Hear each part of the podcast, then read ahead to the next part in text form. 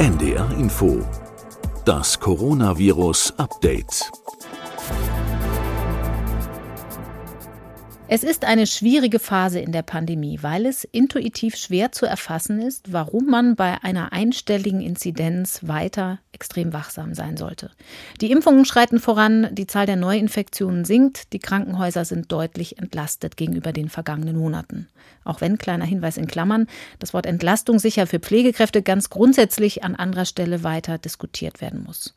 Und trotzdem, es bleibt womöglich keine Einbahnstraße, keine gleichmäßige Abwärtsbewegung, denn die Delta-Variante könnte auch in Deutschland schon auf die Überholspur eingeschwenkt sein. Und was das bedeutet, darüber müssen wir heute reden. Mein Name ist Corinna Hennig. Zum 94. Mal dürfen wir Sie und euch schon in unserem Update begrüßen. Heute ist Dienstag, der 22. Juni 2021. Wir haben schon viel gesagt über die Delta-Variante zuletzt, aber nicht alle Parameter waren und sind bis jetzt bekannt. Darum soll sie auch heute unser großes Thema sein. Kann man abschätzen, wie die Entwicklung in Deutschland weitergeht oder weitergehen könnte? Was folgt daraus für geimpfte und ungeimpfte? Und welchen Einfluss hat der Sommer? Und zu all diesen Fragen begrüße ich wie jede zweite Woche den Virologen Professor Christian Drosten in Berlin. Hallo, guten Tag, Herr Drosten. Hallo. Zunächst mal einen kurzen Blick auf die aktuelle Lage. Wir haben heute aktuell eine Sieben-Tage-Inzidenz von acht. Im Vergleich dazu erscheint die Zahl der Todesfälle immer noch vergleichsweise hoch. Das sind aktuell 77 am heutigen Dienstag. Wie ist das zu erklären? Ist das allein noch das Nachschleppen, weil das ja die Infizierten der vergangenen Wochen sind? Ja, also Wochen ist gut. Also es gibt einfach viele Patienten, die sehr lange liegen mhm. äh, in schwerem Zustand und das ist tatsächlich so. Also es gibt immer noch Todesfälle von Leuten, die sich vor geraumer Zeit infiziert haben. Wir wollen einen Blick auf die Delta-Variante werfen, einen großen Blick heute, weil das eines der wichtigsten Themen ist, auf das wir einfach gucken müssen in der aktuellen Situation. Sie war zuletzt lange im niedrigen einstelligen Bereich und hat sich da einigermaßen gleichmäßig bewegt. Jetzt hat das Robert Koch Institut 6 Prozent Anteil Delta-Variante an Neuinfektionen ausgemacht. Das war die letzte Zahl von der vergangenen Woche, wird demnächst eine neue kommen. Das ist noch eine kleine Zahl, aber eine Verdopplung innerhalb von einer Woche. Und diese Zahl hat auch noch einen Zeitverzug. Sie bildet also ungefähr die Situation von vor zwei Wochen ab, richtig? Genau, das ist die 22. Kalenderwoche, die da zusammengefasst ist. Und äh, im Bericht vorher war es auch so, dass in den Wochen vorher noch nicht alle Zahlen vorhanden waren. Die sind jetzt nachgepflegt worden und man sieht jetzt eben nicht nur die 6 Prozent, sondern man sieht eben auch den Zuwachs von der Woche vorher und der vorletzten Woche. Also das geht äh, in dem Berichtszeitraum ist es 2 Prozent, 3 Prozent, 3 Prozent und dann auf einmal 4 und 6 Prozent. Und da kommt man also aus so einer Zone eines statistischen Grundrauschens raus und muss schon befürchten, dass jetzt in dem nächsten Bericht, der diese Woche erscheinen wird, ein noch höherer Wert verzeichnet sein wird. Und die Frage ist natürlich, geht der gegen 12 Prozent? Also sehen wir in Deutschland auch diese Verdopplung von Woche zu Woche, so, so dass die Zahlen sich eben jetzt aus diesem statistischen Grundrauschen erheben. Wenn das so sein sollte, dann ist das ein sehr schlechtes Signal. Also dann müssten wir eben schon befürchten, weil wir das jetzt im Nachhinein ja auch nicht mehr kontrollieren können, das ist ja schon passiert, mhm dass wir dann in der Woche danach wieder eine Verdopplung sehen würden. Das wäre also ein schlechtes Szenario. Ich, ich sage das hier nicht als Vorhersage, sondern als Gedankenmodell, als Szenario. Wenn das so wäre, dann müssen wir eben uns auch darauf einstellen, dass andere Effekte so laufen, wie sie in England nun mal gelaufen sind mit der Delta-Variante. Kann aber auch natürlich sein, dass sich das jetzt nicht so einstellt, dass wir also sehen, das bleibt jetzt relativ konstant. Da gibt es durchaus Erklärungen dafür. Beispielsweise hatten wir in Deutschland wahrscheinlich nicht so eine große Zahl von unabhängigen Eintragungen dieser Delta-Variante, beispielsweise direkt aus Indien. Da gibt mhm. es ja, gab es ja viel mehr Eintragungen nach England und es gibt eben in England auch asiatischstämmige Communities in den Städten, die sehr auch unter sich sind und in denen das Virus am Anfang stark amplifiziert wurde, hochgekocht ist. Die haben wir in dieser Ausprägung bei uns nicht. Da ist die Struktur bei uns einfach etwas anders in der Bevölkerung. Und ähm, deswegen kann es auch sein, dass sich das bei uns nicht so einstellt. Dieser Anteil von Varianten, von Delta-Variante in Deutschland ist jetzt einfach ein wichtiger Frühindikator, den wir anschauen müssen. Und das ist, glaube ich, das Wichtigste, dass wir jetzt nicht sagen, wir spekulieren und wir machen irgendwelche Voraussagen, ob das jetzt im Sommer schwierig wird oder nicht, sondern wir nehmen noch mal einen Schritt zurück und sagen, wir, wir haben das jetzt als Frühindikator und jetzt wollen wir mal beobachten, was passiert. Und ich glaube, wir sind heute in einer Woche schon schlauer. Wie belastbar sind aber diese Daten überhaupt? Wir wissen ja jetzt, haben wir schon öfter darüber gesprochen, dass in England viel mehr sequenziert wird als in Deutschland. Ja, das ist schon richtig. Also in England wird mehr sequenziert, aber in Deutschland wird jetzt auch nicht so wenig sequenziert. Also jetzt gerade, wo die Inzidenz runtergeht, sequenzieren wir über 12 Prozent der positiven Proben in mhm. Deutschland. Mhm. Das ist jetzt nicht zu verachten. Also da glaube ich jetzt nicht, dass wir überhaupt keinen Überblick haben über die Situation. Es gibt eben so ein gewisses statistisches Grundrauschen, wenn man nicht alles sequenziert. Aber ich glaube, da sind wir jetzt drüber. Und es gibt ja auch noch andere Wege, um konkreten Varianten auf die Spur zu kommen, oder? Also in England zum Beispiel sagt die Gesundheitsbehörde, wir sind so 80 Prozent der Fälle ungefähr auf der Spur, aber nicht nur mit Sequenzierung, sondern auch mit Genotypisierung, also wo man nicht das gesamte Genom ausliest, sondern sich konkrete Abschnitte anguckt. Mhm.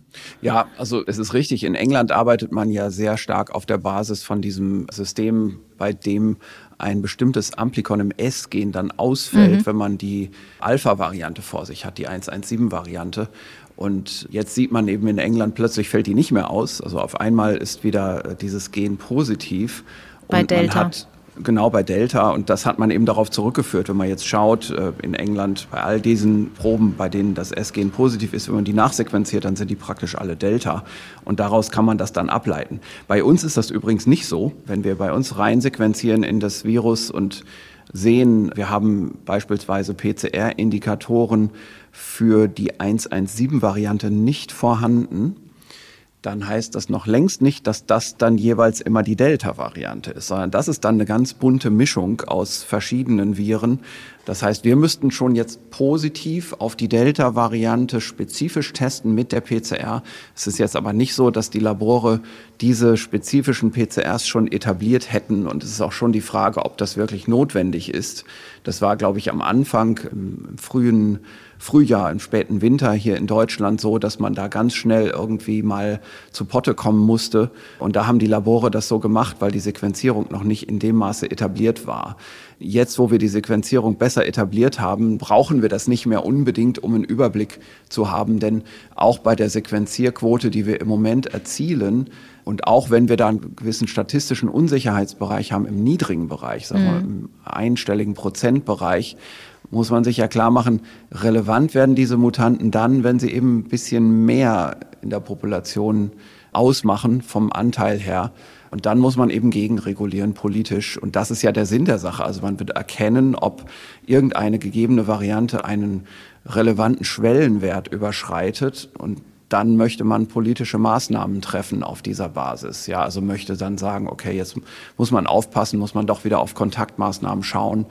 Und natürlich würde man ein, zwei Wochen Zeit gewinnen, wenn man alles mit der PCR testet, spezifisch. Aber das würde bedeuten, dass man für jede neu aufkommende Variante jeweils so ein gewisses Arsenal an PCR-Testung umstellen muss. Und das ist dann irgendwann, steht das dem, dem Nutzen nicht mehr wirklich gegenüber.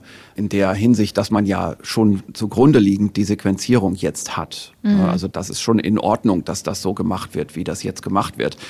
Die Frage ist vielmehr, wenn da ein Signal ist und das erkennen wir, erkennen wir das dann auch an?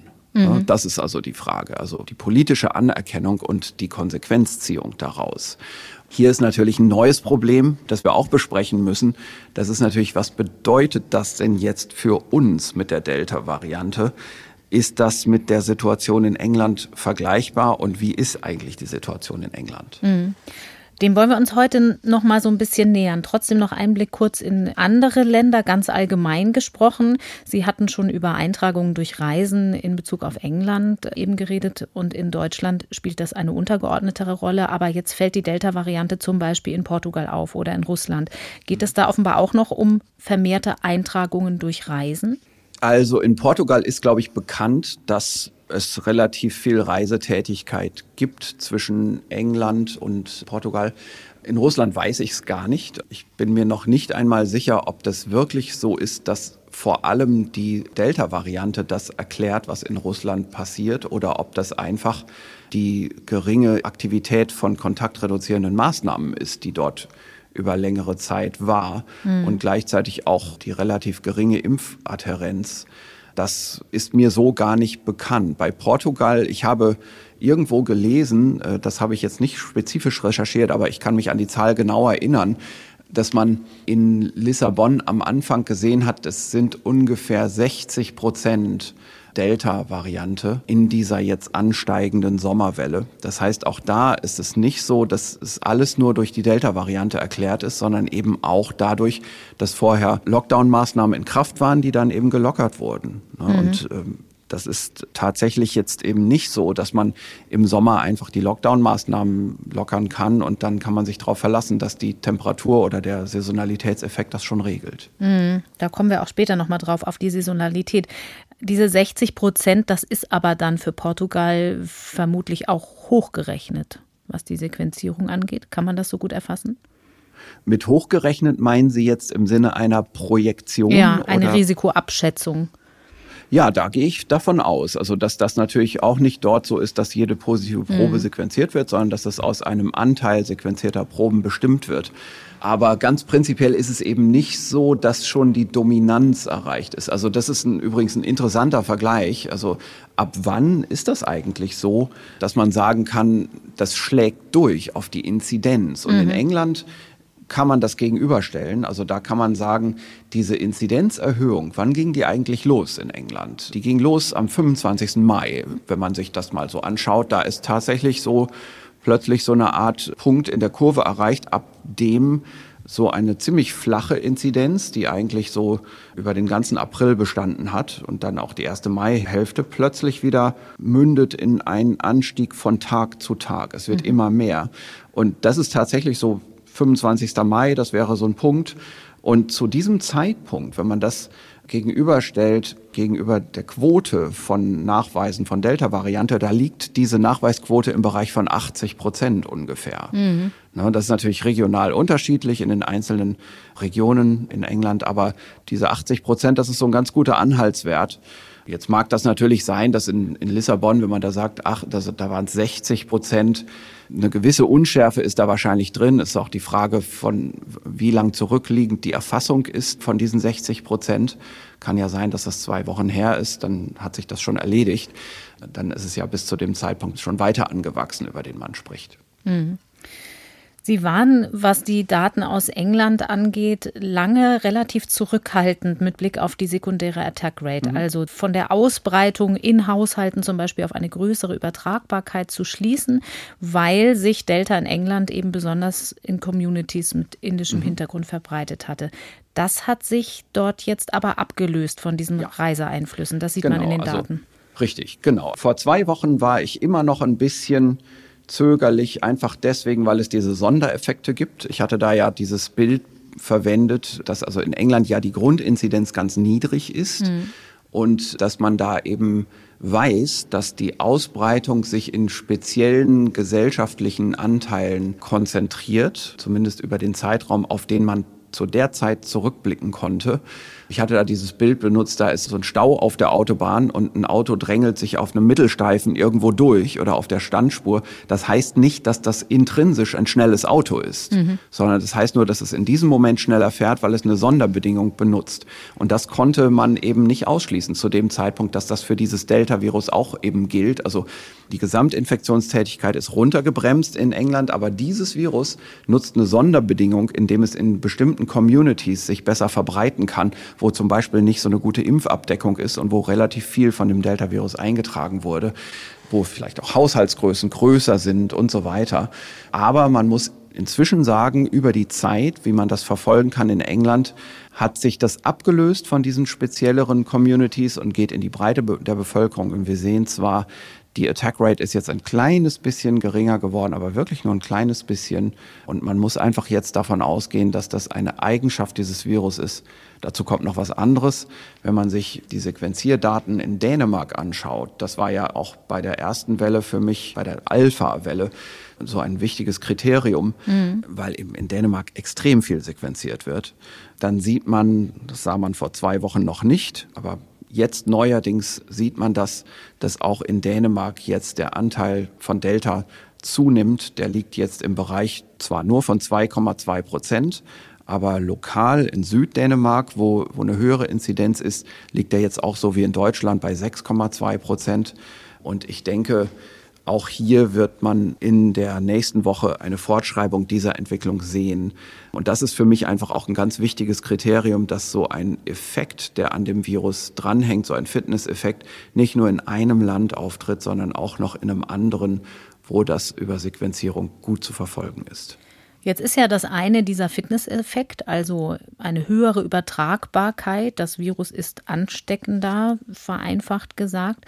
Dann kommt ja aber auch noch die Frage nach dem Immunescape dazu. Und wenn man sich jetzt die Zahlen in England anguckt, dann können die einen schon beeindrucken. Die Sieben-Tage-Inzidenz lag gestern bei 141 und mhm. das, obwohl die Impfquote auch für beide Dosen mittlerweile bei 46 Prozent der Bevölkerung liegt. Also bald mhm. die Hälfte der Menschen ist voll geschützt. Mhm. Das heißt, man kann, wenn man sich dem jetzt grob erstmal nähert, davon ausgehen, dass beides eine maßgebliche Rolle spielt. Die Übertragbarkeit, der Fitnessvorteil und auch ein Ausweichen der Variante gegenüber den Antikörpern.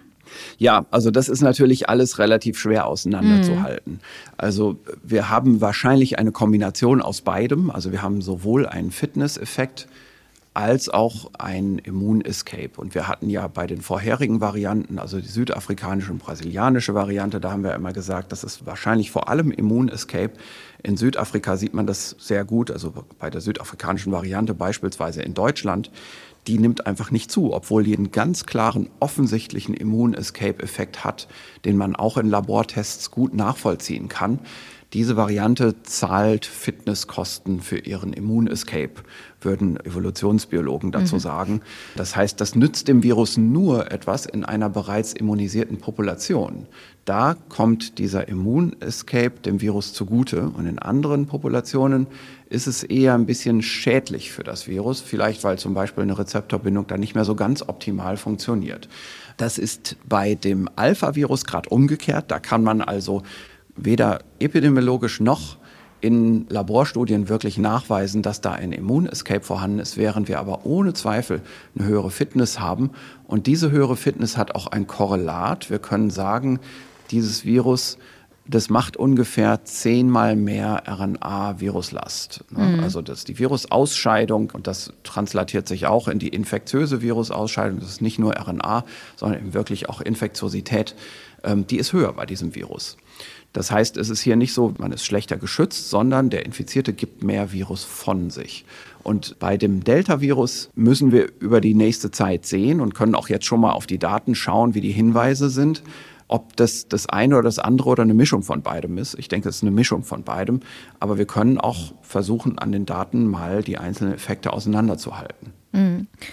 Äh, kurze Nachfrage, weil wir das ja bei der Alpha-Variante, vormals bekannt als B117, mittlerweile relativ genau zumindest schon wissen mit der Infektiosität. Das kann auch heißen, höhere RNA-Viruslast, dass ein kürzerer Kontakt ausreichen könnte, um sich anzustecken, wenn man ungeschützt und dicht beieinander steht. Ja, durchaus. Also es ist ja so, für ein Infektionsereignis braucht man eine Mindestinfektionsdosis, die summiert sich auf über die Zeit. Das ist also so eine Art Fläche unter der Kurve. Mhm. Und wenn jetzt die Kurve höher liegt, dann reicht eine kürzere Zeit für die gleiche Fläche. Und das wissen wir aber noch nicht so genau für die Delta-Variante. Aber in der hm, Frage Also ich, ich kann sagen, also wir sind natürlich dabei, hier auch in unseren eigenen Labordaten zu schauen und wir sehen erste Hinweise dafür, dass Patienten, die mit der Delta-Variante infiziert sind, eine noch mal höhere Viruslast haben, auch gegenüber der Alpha-Variante noch mal eins obendrauf setzen. Mhm. Ich möchte aber noch nicht sagen, wie viel das ist, weil wir gerade bei diesen quantitativen Abschätzungen, also das ist eben die wissenschaftliche Aufgabe, da sind wir gerade mittendrin. Das passt aber zumindest zu dem Bild, was man beobachten kann in England. Und in der Frage, wo die Ansteckungen passieren, da stehen im aktuellen Bericht von Public Health England auch die Schulen weiter im Zentrum, aber auch Gastronomie und immer noch Zusammenhänge zu Reisetätigkeit. Mhm. Das ist auch bei dem noch geringen Anteil der Infektion mit der Alpha-Variante aber auch so, dass die von diesen Settings besonders betroffen sind. Heißt das, wir müssen schon auch noch mal drauf gucken, dass es schlicht die Gelegenheiten sind, die sich dem Virus bieten unter ungeimpften und da gilt dann für Alpha und Delta das gleiche, also dass die Lockerungen eine große Rolle spielen? Mhm. Ja, also genau, Sie sagen das schon auf die richtige Art und Weise. Also es stimmt, bei Alpha war das auch ähnlich, aber da lag die Gelegenheit ein bisschen anders begründet. Also damals als Alpha hochkam, da hatten wir also so, sozusagen den fließenden Verkehr auf der Autobahn, da hatten wir Infektionstätigkeit. Das war eben im Dezember beispielsweise. Und da hatten wir einen Teil-Lockdown. Mhm. Teil-Lockdown bedeutete also offener Schulbetrieb, geschlossenes Erwachsenen-Freizeitleben, weitgehende Homeoffice-Pflicht. Und unter diesen Bedingungen ging das dann stark auch in die Schulen. Wir haben jetzt ein durchaus etwas ähnliches Bild. Also auch jetzt sehen wir wieder viele, viele Ausbrüche in Bildungseinrichtungen, also in Schulen, in diesen typischen Altersgruppen dafür, also gerade bei 12- bis 17-Jährigen sehr viel, aber auch bei unter 12-Jährigen. Und es kommt jetzt natürlich daher, dass die noch nicht geimpft sind. Mhm. Das kommt jetzt also nicht durch einen irgendwie gearteten Teil-Lockdown, denn es sind auch durchaus andere Bereiche im gesellschaftlichen Leben ja geöffnet worden. Aber hier haben wir jetzt die Imbalance über die Impfung. Und es gibt eine interessante Beobachtung, dass also am Anfang, als das losging im Mai, da waren es tatsächlich vor allem die Bildungseinrichtungen und jetzt im Juni ist noch etwas dazugekommen, das ist die Gastronomie. Mhm. Das ist tatsächlich interessant und leider auch erwartungsgemäß. Also es ging in den Schulen, Bildungseinrichtungen los und ging dann in die jüngeren Erwachsenen. Gleichzeitig, wir sehen ja die Fernsehbilder, wurde im Freizeitleben auch immer mehr möglich gemacht im Bereich von Außengastronomie. Und das sieht man jetzt einfach auch an dem Anteil der Ausbrüche, der sogenannten Common Exposures, wie das berichtet wird von Public Health England. Das sind also Situationen, wo man sagen kann, da haben sich mehrere Leute ihre Infektion gleichzeitig geholt, also ein Hinweis auf ein Ausbruchsgeschehen. Und das sind dann jetzt ganz neuerdings zuwachsend zusätzlich zu den Bildungseinrichtungen auch die sogenannten Hospitality Settings. Ne? Also ja. damit ist jetzt die Gastronomie gemeint. Ein dritter Bereich, wir kommen auf den Immunescape auch im Zusammenhang mit der Impfung gleich nochmal zurück, aber ein dritter Bereich, auf den natürlich viel geguckt wird, ist auch die Pathogenität des Virus. Da sind, glaube ich, noch ziemlich viele Fragen offen. Also ähm, gibt es Hinweise darauf, dass die Delta-Variante krankmachender sein mhm. könnte. Mhm. Auch da gibt es Daten aus England, aber auch aus einer Kohortenanalyse aus Schottland, die im Lancet erschienen mhm. ist. Was kann man, wenn man diese beiden zusammenschaut, dazu sagen, wie groß das Risiko ist, dass man so schwer erkrankt, dass man ins Krankenhaus eingewiesen werden muss mit Delta? Mhm. Ja, also das ist interessant. Also man kann eben letztendlich so etwas wie Risiko für einen schweren Verlauf beziffern. Da gibt es unterschiedliche Ansätze dafür. Ein interessanter Ansatz ist eben von Public Health England auf der Basis einer, einer sehr großen Stichprobe gemacht worden. Das ist also die sogenannte Hazards Ratio. Das ist ein Begriff, der ist so ähnlich wie die Odds Ratio. Das ist alles irgendwie so, so im Bereich von Ermittlung relativen Risikos mhm. von der Statistik her. Die Hazards Ratio für eine Krankenhausaufnahme bei schon bestehendem symptomatischem Verlauf. Ja, das, das ist hier das Kriterium die kann man ermitteln. Die kann man auch von der Impfung abhängig ermitteln. Mhm. Also das ist, glaube ich, jetzt so erstmal das, wonach man hier schaut. Also ich glaube, darüber müssen wir uns unterhalten. Genau, also was man hier angeschaut hat, ist die Hazards Ratio für eine Krankenhausaufnahme bei symptomatischem Verlauf. Das kann man auch für die Impfung zusammenfassen. Ähm, da kann man sagen, da ist das Risiko gegenüber einem Nicht-Geimpften mit der Alpha-Variante durch die erste Dosis reduziert auf 37 Prozent und bei der zweiten Dosis auf 29 Prozent reduziert. Also dass man, wenn man schon Symptome hat, dann später auch ins Krankenhaus muss. Und im Vergleich ist bei der Delta-Variante bei der ersten Dosis auf 44 und bei der zweiten Dosis, da werden jetzt die Fallzahlen hier sehr klein, auf 64 Prozent reduziert. Das sieht also so aus hier, als wäre das ein deutlich schlechterer Impfschutz gegen die Delta-Variante. Mhm. Das ist aber sicherlich auch ein statistischer Effekt. Wenn man aber nun die Gesamtvakzine-Effektivität gegen einen schweren Verlauf hier mal rechnet, bei der Alpha-Variante oder bei der Delta-Variante. Da kommt man dann tatsächlich auf Zahlenwerte, die extrem ähnlich sind. Also wenn man die erste Dosis nimmt, und ich, ich sage hier jetzt nicht die Zahlen für AstraZeneca und BioNTech getrennt, die gibt es auch getrennt in der Arbeit, aber das spielt jetzt hier keine so große Rolle. Ich sage jetzt mal die Zahlen für beide kombiniert. Dann ist also der Schutz Gesamtvakzine-Effektivität für einen schweren Verlauf, also für jemanden, der hier nicht die Grundvoraussetzung schon eines symptomatischen Verlaufs hat, sondern für einen normalen Menschen in der Bevölkerung, mhm. einen schweren Verlauf zu kriegen, wenn er sich mit der Alpha-Variante infiziert hat und eine erste Impfdosis schon hat, ist das eine 78-prozentige Effektivität. Also dann ist er zu 78 Prozent geschützt durch die erste Dosis, wenn es ein Alpha-Variantenvirus ist. Mhm. Wenn es ein Delta-Variantenvirus ist, ist er zu 75 Prozent geschützt. Also das ist praktisch dasselbe. Und wenn jemand vollständig geimpft ist, ist er zu 92 Prozent geschützt. Wenn es ein Alpha-Virus ist und ein Delta-Virus ist, dann ist er zu 94 Prozent geschützt. Ist also auch dasselbe. Das sind zwar zwei Prozent mehr, aber das ist sicherlich kein relevanter Unterschied. Das sind jetzt die Daten aus England, die Sie hier. Das sind die haben. englischen Daten. Genau, die, das ist ein sehr großer Datensatz. Und ja, Sie haben recht, bei den schottischen Daten, da gibt es erstmal einen sehr ähnlichen Schutzeffekt, den man finden kann. Auch hier kann man sagen, die Vakzine, die schützt eigentlich gegen die Krankenhausaufnahme gleich gut, mhm. egal welche Virusvariante das ist. Und, aber hier aus dieser Studie kann man noch was anderes ableiten. Das ist das Risiko für eine Krankenhausaufnahme 14 Tage nach dem positiven Test. Und da ist es tatsächlich so, da sehen wir bei der Delta-Variante gegenüber der Alpha-Variante ein höheres Risiko dass man nach einem positiven Test ins Krankenhaus muss. Für Ungeimpfte, Diese, muss man an der Stelle nochmal sagen. Für, und das gilt jetzt für Ungeimpfte. Genau. genau. Darauf wollten Sie, glaube ich, ursprünglich raus. Ja, also, Die Reihenfolge ich, ist ja egal, es ist bin beides da ein bisschen wichtig. verwirrt heute. genau. Ähm, aber genau, das kann man so sagen aus dieser Studie. Das ist eine Studie in Lancet publiziert. Also dieses ich sage jetzt mal das, das relative Risiko, das ist es nicht wirklich, für eine Krankenhausaufnahme 14 Tage nach einem positiven Test ist 1,85, wenn man vergleicht Delta versus Alpha-Variante. Man könnte also auch sagen 85 Prozent gesteigertes Risiko. Allerdings muss man dazu jetzt auch wieder sagen, man kann hieraus jetzt nicht direkt ableiten, dass das ein böseres Virus ist, sondern man muss hier jetzt wieder sich klar machen, die Leute, die hier ins Krankenhaus mussten, die sind ja schon vor Wochen infiziert und das war eine Zeit, als die Infektionen jetzt wieder konzentriert waren in bestimmten Communities. Und auch wenn man versucht, diese Effekte statistisch rauszurechnen, das kann auch mal nicht so gut gelingen. Und darum sind da einfach Unsicherheiten dabei.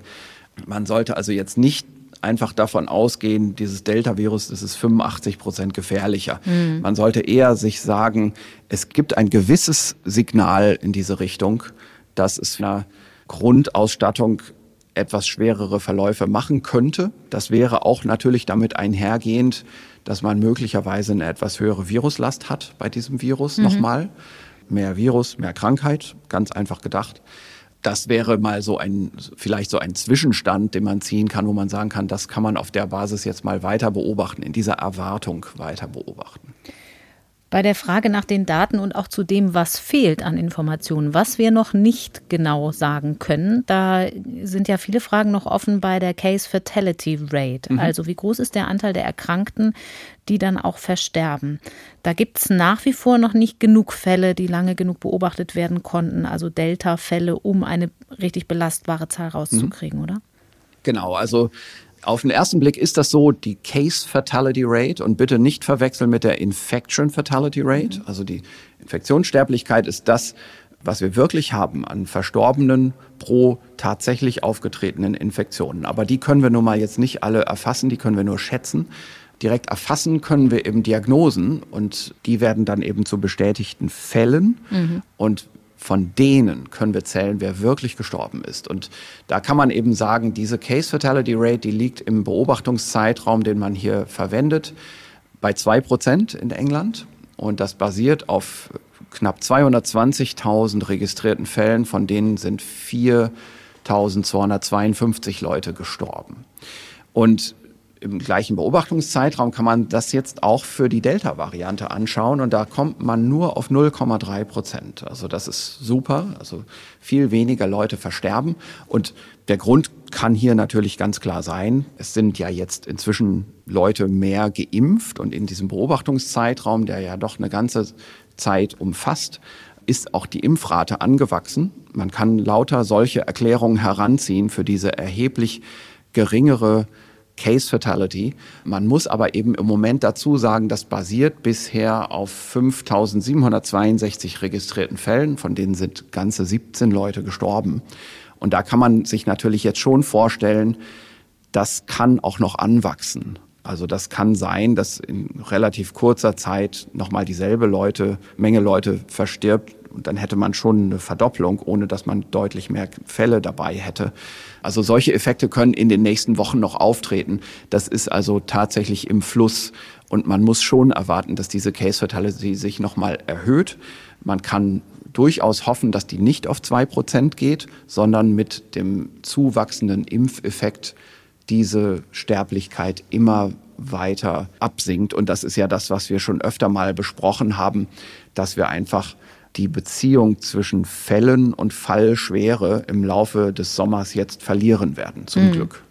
Das heißt zur Frage, ob sich das noch erhöht, da geht es auch schon um die, die jetzt schon gegenwärtig infiziert sind, weil man sagt, man muss schon vier Wochen lang hingucken bei einem schweren Verlauf, ob es dann einen guten Ausgang hat oder ob eben jetzt Erkrankte dann tatsächlich noch versterben tatsächlich. Mhm. Ja, genau. Also solche Faktoren kommen da mit rein. Jetzt werden auch immer wieder einzelne Todesfälle nach Infektion mit Delta berichtet, auch unter den Geimpften. Das ist so was, was bei vielen Menschen sofort große Sorgen hervorruft. Allerdings weiß man dann immer gar nicht, was das für Menschen waren, also ob die Vorerkrankungen mhm. hatten, ob die immunsupprimiert sind. Im letzten Report sind das aber trotz allem immerhin 26 Menschen, auch noch zwei Wochen nach der zweiten Impfdosis. Ist das was, was Sie bedenklich finden oder sind genau diese offenen Fragen etwas, die das erklären könnten? Also ehrlich gesagt, ich kenne jetzt da den genauen Zusammenhang gar nicht mhm. in dem Bericht. Das ist, ist ein sehr langer Bericht und ich habe einfach diese Stelle mir nicht so genau angeschaut. Prinzipiell würde ich aber aus solchen Einzel, ja, sind keine Einzelfälle, sind aber doch eben summierte Einzelfälle. Ich würde daraus jetzt aber weniger machen, als aus diesen Daten zum Beispiel zur Krankenhausaufnahmerate mhm. und eben zur Case Fatality. Es gibt natürlich immer solche Fälle, dass also Leute, die doppelt geimpft sind, dann auch versterben. Wenn das wenige Fälle sind, muss man natürlich auch genau fragen, woran sind sie eigentlich verstorben? Mhm. Wie wurde eigentlich die Diagnose gestellt? Es gibt durchaus auch Fälle, bei denen das alles gar nicht so genau klar ist, wenn man solche großen Fallzahlen zugrunde legt und dann in den Statistiken Einzelfälle übrig bleiben. Insgesamt ist es nicht so, dass der Eindruck hier besteht, dass diese Delta-Variante jetzt einen so großen Immunescape zeigen würde, dass es ein erhebliches Risiko gäbe, bei vollständiger Impfung jetzt trotzdem ja, zu versterben, sagen wir mal. Also wir haben ja gerade die Zahlen genannt. Also der Schutz gegen einen schweren Krankheitsverlauf ist nicht zu unterscheiden von dem Schutz bei Alpha. Kann uns eigentlich der Blick nach Indien ein bisschen bei der Einschätzung noch helfen, diese Bedeutung, welche Rolle spielt die Übertragbarkeit, welche Rolle spielt Immunescape? Da hat es ja eine ziemlich dramatische Entwicklung gegeben. Mhm. Man weiß aber auch, dass das mit den Bedingungen im Gesundheitssystem zu tun hatte, natürlich, wie gut jemand versorgt werden kann. Und wenn man sich anguckt, die Bevölkerungsimmunität durch Impfung spielt da fast keine Rolle im Vergleich zu England. Da waren zuletzt erst 3,6 Prozent stand vom Wochenende voll geimpft plus 13 Prozent mit einer Dosis. Und trotzdem hat man zumindest, was die gemeldeten Zahlen angeht, die Inzidenzen da eindämmen können? Naja, also dazu muss man natürlich sagen, erstens, es gab Lockdown-Maßnahmen mhm, genau. und zwar zum Teil drakonische Lockdown-Maßnahmen. Zwar nur für eine kurze Zeit, das ist in Indien auch nicht lange durchzuhalten, aber man hat das für eine kurze Zeit gerade in, in Städten wirklich durchgezogen. Dann ist es so, wir haben ja in einer früheren Podcast-Folge schon mal besprochen, im Januar hatte man 25 Prozent Bevölkerungsseroprävalenz durch vorherige Wellen. Und natürlich wird man jetzt nach dieser ähm, ja, schrecklichen Welle, die man in Indien gehabt hat, deutlich mehr Bevölkerungsprävalenz haben. Also Leute, die das durchgemacht haben, ohne daran gestorben zu sein. Und dann ähm, schon und mit Delta. Ja, also das lassen wir mal dahingestellt, ob das alles mit Delta mhm. war. Aber ganz prinzipiell ist es so, dass sich natürlich viele Leute infiziert haben und die sind dann auch immun und über die Netzwerkeffekte, die das auslöst, das sind ja frische Infektionen mit hoher momentaner Immunität, da wird das Virus natürlich dann auch durch die Herdenimmunität, die dadurch entsteht, gebremst, ganz akut, was zum Bremsen gemeinsam mit den Kontaktreduzierungsmaßnahmen ganz stark beitragen wird. Ich weiß nicht, wie die Seroprävalenz jetzt ist nach dieser Welle, aber die wird hoch sein. Ich gehe davon aus, dass die jetzt dann doch deutlich über 50 Prozent liegt. Und mhm. da muss man also diesen kleinen zusätzlichen Schutz durch die Impfung natürlich zuzählen. Aber schon im Januar war ja die Quote an seropositiven Personen höher als jetzt die Impfquote. Und das wird nochmal erheblich gestiegen sein. Dann kann man aus den dünnen Daten, die es gibt über die Sequenzkomposition auch sagen, es stimmt, dass am Anfang ein B1-617-Virus stark auftrat, zumindest in den Regionen, aus denen es Sequenzdaten gab, am Anfang dieser Welle. Das war aber nicht die Delta-Variante, sondern das war B1-617-1. Das war damals ein sehr stark dominierendes Virus. Und es gibt gerade eine neue Studie, die zeigt, dass dieses Virus, B1-617-1, einen relativ starken Immunescape gegen neutralisierende Antikörper zeigt. Mhm deutlich stärker als bei der Delta-Variante. Also es kann durchaus sein, dass dieses Virus am Anfang eine Rolle gespielt hat in dem Aufkommen dieser Welle. Aber wir haben relativ wenig Daten über die Komposition der Welle in allen Landesteilen auf dem Gipfel der Welle. Also wir wissen schon, dass auch die Delta-Variante da stark auftrat. Vielleicht hat die dann auch irgendwann das Feld übernommen. Aber ich würde nicht so ganz direkte Ableitungen aus Indien jetzt machen, weil da einfach Effekte zusammenkommen, die ja von ihrer Größenordnung nicht bekannt sind. Der wichtigste ist dabei einfach die sich ausbildende Herdenimmunität. Für die dann bei frischen Infektionen der Immunescape eine andere Bedeutung hat, also eine andere Rolle spielt, eine untergeordnete. Mm, ja, das kann man so sehen, ja, genau. Also nach einer frischen Infektion ist einfach das Immunitätsniveau hoch. Gerade auch auf den Schleimhäuten ist dann viel IgA nach einer natürlichen mhm. Infektion. Und die Leute haben dann einfach auch eine hohe Schutzwirkung gegen die Weitergabe, wahrscheinlich auch gegen Varianten, die einen leichten Immunescape zeigen. Mhm.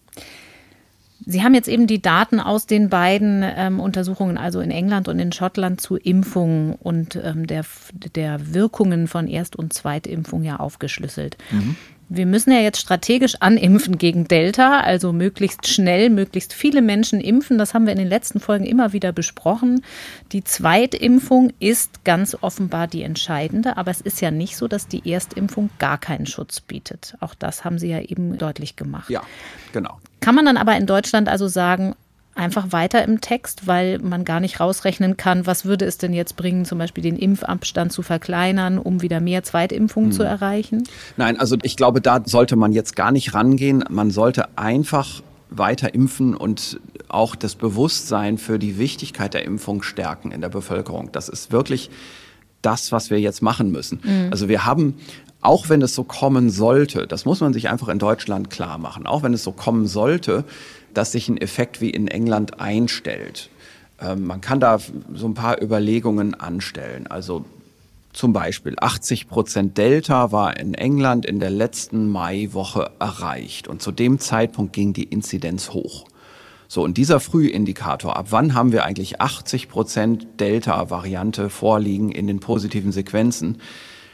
Das kann schon sein, dass das in Deutschland Anfang Juli erreicht wird oder auch Mitte Juli. Wenn man einfach so durchrechnen würde nach Verdopplungen wäre das, aber mhm. wir wollen mal beobachten, ob das wirklich dazu kommt. Also wir hatten in England zu dem Zeitpunkt eine Erstdosis-Impfquote Ende Mai von 57 Prozent und Vollgeimpfte 35 Prozent. So, da sind wir ja jetzt eigentlich schon fast. Wir sind ja deutlich über 50 Prozent Erstimpfquote schon und wir haben, ich glaube, jetzt die 30 Prozent bei den Vollgeimpften überschritten, mhm. wenn ich das richtig. Ganz knapp, glaube ich, ja. Genau. Also wir nähern uns dem Bereich schon relativ stark an. Wir wissen, wenn es denn so kommen sollte, dass dann das Virus doch überhand nimmt und dass die Inzidenz hochgeht, dann wird das noch nicht reichen. Denn wir sehen das jetzt, selbst ein paar Wochen später im Juni in England, selbst die jetzt höhere Impfquote reicht noch nicht. Boris Johnson hat ja verkündet, in dem Moment, wo er gesagt hat, wir ziehen diese sehr starke Lockerung noch einen Monat nach hinten und wir machen noch nicht auf, sondern geben uns noch einen Monat weiter Wartezeit, hat er ja das Ziel ausgerufen, in diesem Monat die gesamte Erwachsenenbevölkerung über 18 Jahre mit einer Erstdosis versorgen zu wollen und mindestens zwei Drittel auch voll geimpft haben zu wollen. Mhm. Und da ist natürlich auch England dann noch ein ganzes Stück davon entfernt. Wir könnten uns denken, naja, nehmen wir uns mal einen Monat länger Zeit, können wir das schaffen? Wahrscheinlich können wir das auch nicht so ganz schaffen. Das heißt, wie wir es drehen oder wenden, wir müssen einfach schnell impfen. Und wenn das nicht reichen sollte, dann müsste man da nochmal wieder über, ja, über Kontaktmaßnahmen rangehen. Aber es gibt auch gute Gründe zu denken, dass das in Deutschland nicht notwendig wird. Und einer der Hauptgründe ist, zu der Zeit Ende Mai, als in England die Inzidenz wieder hochging, da lag die Wocheninzidenz bei 25, also 25 Fälle pro 100.000 pro Woche. Und da lag sie auch schon seit mehreren Wochen konstant. Mhm. Das heißt, da war eine gewisse Grundinfektionstätigkeit. Man hatte nicht so weit runtergebremst, wie wir das jetzt in Deutschland schon gemacht haben. Natürlich sicherlich auch ein bisschen mit Hilfe eines Saisonalitätseffekts. Aber Vorsicht, auch in England gab es durchaus einen Saisonalitätseffekt. Aber wir liegen ja jetzt unter 10. Mhm. Ja, und wenn wir noch zwei, drei Wochen weiter denken, wer weiß, ob wir nicht noch weiterkommen, ob wir es nicht sogar schaffen, unter eine gewisse physikalische Netzwerkschwelle zu kommen. Da haben wir ja im letzten Sommer im Podcast drüber geredet. Äh, da war das Stichwort Perkulationseffekt. Das hatte ich mal als einen möglichen Netzwerk-physikalischen Schwelleneffekt genannt. Es gibt andere Schwelleneffekte und kein Mensch weiß ganz genau, was hier zum Tragen kommt. Aber es könnte sein, dass wir auch über solche Effekte dann in eine Ruhezone reinkommen, bei der es uns erstmal relativ egal sein kann, ob das Delta-Virus da ist oder nicht. Dann müssen wir aber wissen, geht es natürlich zum Herbst los, wenn wir nicht genügend geimpft haben. Und dieses Ziel, das Boris Johnson da verkündet hat, das ist, glaube ich, ein gutes Ziel, eine gute Maßgabe. Also wir brauchen einfach eine hohe Impfabdeckung in der Bevölkerung zum Herbst hin und möglicherweise brauchen wir die eben auch, diese Möglichkeit gibt es sogar schon während des Sommers. Ich kann dazu im Moment einfach weder A noch B sagen. Alles, was ich sagen kann als Einschätzung ist, es gibt einen gewissen Frühindikator, den sollte man jetzt gerade in der allernächsten Zeit beobachten mhm. und sich dann darauf einstellen, dass es jetzt schon früh im Sommer kommt oder dass es erst im Herbst kommt. Okay, aber ich halte mal fest, man kann sagen, Deutschland hat erstmal vermutlich eine bessere Startposition, weil die mhm. Grundinzidenz jetzt erstmal viel niedriger ist, selbst wenn sich Delta verdoppeln sollte im mhm. Wochenrhythmus. Und mit Schwelleneffekten meinten sie, also wir können jetzt das vielleicht schaffen, was im letzten Sommer schon mal angestrebt wurde, also die Ausbrüche da, wo sie in Clustern stattfinden, dort festzuhalten, sodass aus einzelnen Brandherden nicht wieder ein Flächenbrand wird genau das. Und hier muss ich wieder eine Einschränkung dazugeben. Wir wissen gar nicht genau, ob die Überdispersion, die bei den im letzten Jahr zirkulierenden Viren sehr stark zum Tragen kam, ob die bei diesen neuen Virusvarianten überhaupt noch so stark gilt. Mhm. Oder ob wir hier eigentlich mittlerweile eine Situation haben, bei der das Virus sich gar nicht mehr so stark nur in Clustern verbreitet. Also wir wissen zwar, Superspreading-Events sind mit diesen Viren eher sogar noch größer. Es kann aber auch sein, dass die diese tröpfelnde Hintergrundtätigkeit auch bei diesen Viren stärker ist. Also dass wir nicht so eine starke Überdispersion haben und dass dann Netzwerkeffekte gar nicht so stark zum Tragen kommen. Das ist für mich kaum noch irgendwie zu erfassen. Und ich habe auch noch keine Modellierungen wirklich gesehen, die das erfassen. Umso wichtiger bleiben ja aber Maßnahmen. Es ist ja jetzt auch nicht so, dass wir gar keine Maßnahmen mehr haben, zum Beispiel die Maskenpflicht mhm. nach wie vor. Und bei einer guten Startposition beinhaltet das natürlich die Möglichkeit, mit wenig vergleichsweise viel zu erreichen, gerade wenn Geimpfte solidarisch bleiben mit ungeimpften und zum Schutz der ungeimpften eben auch weiter auf ihr Verhalten achten. Wir konnten in England mit wenig Delta-Anteil, als es noch wenig Delta-Anteil gab und weniger Grundinzidenz, schon so ein bisschen sehen, welche, ich sage jetzt mal, Mitnahmeeffekte Impfungen für ungeimpfte haben konnten. Da war es eine ganze Weile zum Beispiel in den Schulen ruhig. Mhm. Und wenn wir jetzt davon versuchen, für Deutschland etwas zu lernen, auch da ist es wahrscheinlich schwierig abzusehen, gibt es irgendeinen Bereich, wo die Impfung vieler Erwachsener den Kindern hilft? Sind die den ungeimpften Kindern? Sind diese Fragen bei Delta wieder ganz offen? Also ich glaube, die Grundeffekte werden nicht unterschiedlich sein. Letzte Woche mit Sandra Zizek ist ja schon besprochen worden. Es gibt eine Studie in Israel, die zeigt, dass die Impfung der Erwachsenen durchaus einen Schutzeffekt mhm. für die mhm. Kinder hat. Und die Frage ist natürlich, ob sich da gewisse Schwellenwerte verschieben. Also sprich, ob jetzt noch mehr Erwachsene geimpft sein müssen, um diesen Schutzeffekt für die Kinder zu erreichen. Wahrscheinlich ist das so. Wahrscheinlich gibt es da geringe Unterschiede, kleine Unterschiede. Aber ich glaube, wir müssen gar nicht über diese kleinen quantitativen Unterschiede sprechen, wenn unser eigentliches Problem ein qualitatives Problem ist. Nämlich wir müssen beispielsweise hier, wenn wir über diesen Zusammenhang reden, wir müssen die Eltern von Schulkindern überzeugen, sich alle impfen zu lassen. Mhm. Und Eltern von Schulkindern sollten sich einfach vornehmen, bis zum Beginn des nächsten Schuljahrs eine vollständige Impfung zu haben und sich darum zu kümmern. Also es ist ja so, dass man sich tatsächlich auch ein bisschen drum kümmern muss, dass man eben eine, einen vollständigen Impfschutz bekommt. Das ist tatsächlich zum Wohl der Schüler, zum Wohl des Schulbetriebs so, dass man da seinen Beitrag leisten kann. Ich glaube da schon dran, wenn die Elternhäuser jeweils so ein Schutzschild bieten über die Impfung, dass es dann nicht so leicht wird, dass sich dieser Ping-Pong-Effekt einstellt, dass sich also das Virus von Schule zu Schule weiter verbreitet über die Elternhaushalte. Denn das ist ja, was sonst eben passieren wird. Das ist übrigens das, was Herr Spahn auch mit diesem Wort der Drehscheibe mhm. meinte, was er in einem Interview geäußert hat. Diesen Effekt, den muss man eben verhindern, dadurch, dass die Elternhäuser geimpft sind und natürlich ultimativ könnte man das unglaublich verstärken, dadurch, dass man bei den Schülern selbst impft. Und auch da ist natürlich so, das ist ja nicht verboten, sondern ist im Moment nicht in der Breite empfohlen, aber zumindest mal Schülerinnen und Schüler, die zum Beispiel eine gewisse Grunderkrankung haben, die können ja auch geimpft mhm. werden. Oder die, deren Eltern Grunderkrankungen haben und vielleicht. Richtig, genau. Da gibt es auch eine, eine Begründung dafür. Das heißt aber, so ein Ferienpuffer, in dem man weiter impfen kann, der kann jetzt auch ein bisschen Luft verschaffen. Also zum Beispiel die norddeutschen Bundesländer gehen jetzt nach und nach schon in die Sommerferien. Die sind mhm. dann regional möglicherweise im Vorteil. Genau, also das ist, glaube ich, auch ein ganz wichtiger Vorteil, den Deutschland hat gegenüber England Ende Mai. Ne? Also wir vergleichen jetzt im Prinzip Deutschland im Juli gedacht mhm. gegen England Ende Mai. Und da ist natürlich der offensichtliche, wirklich große Vorteil, dass Deutschland jetzt in die Sommerferien geht in den Schulen, während in England noch Wochen Schulbetrieb natürlich bestanden zu dem Zeitpunkt. Und wir sehen ja jetzt, die Inzidenz geht eben auch hoch und wir sehen, die Inzidenz ist durchaus in den Schulen, aber nicht nur dort. Damit sind wir beim Stichwort Sommerferien schon bei diesem Sommereffekt angekommen, den Sie auch schon jetzt zwei, dreimal angedeutet haben. Stichwort Saisonalität des Virus. Da hat in den vergangenen Tagen ein Preprint auch ein bisschen für Aufsehen gesorgt, das einen deutlich größeren Sommereffekt annimmt als den, von dem man bisher ausgegangen war. Mhm. Also 20 Prozent war, glaube ich, so die Hausnummer, ähm, die seit Monaten eigentlich immer gehandelt wurde. 20 Prozent Effekt auf die Übertragbarkeit, auf Ansteckungen durch einen saisonal anderen Zustand, sage ich jetzt mal ganz mhm. allgemein, mhm. weil Saisonalität ja ganz viele verschiedene Faktoren eigentlich beinhaltet.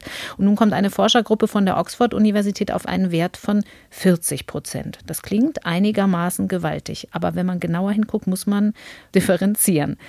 Woher, von wann stammen die Daten, die man da in dieses Modell gegeben hat und was sagt uns das?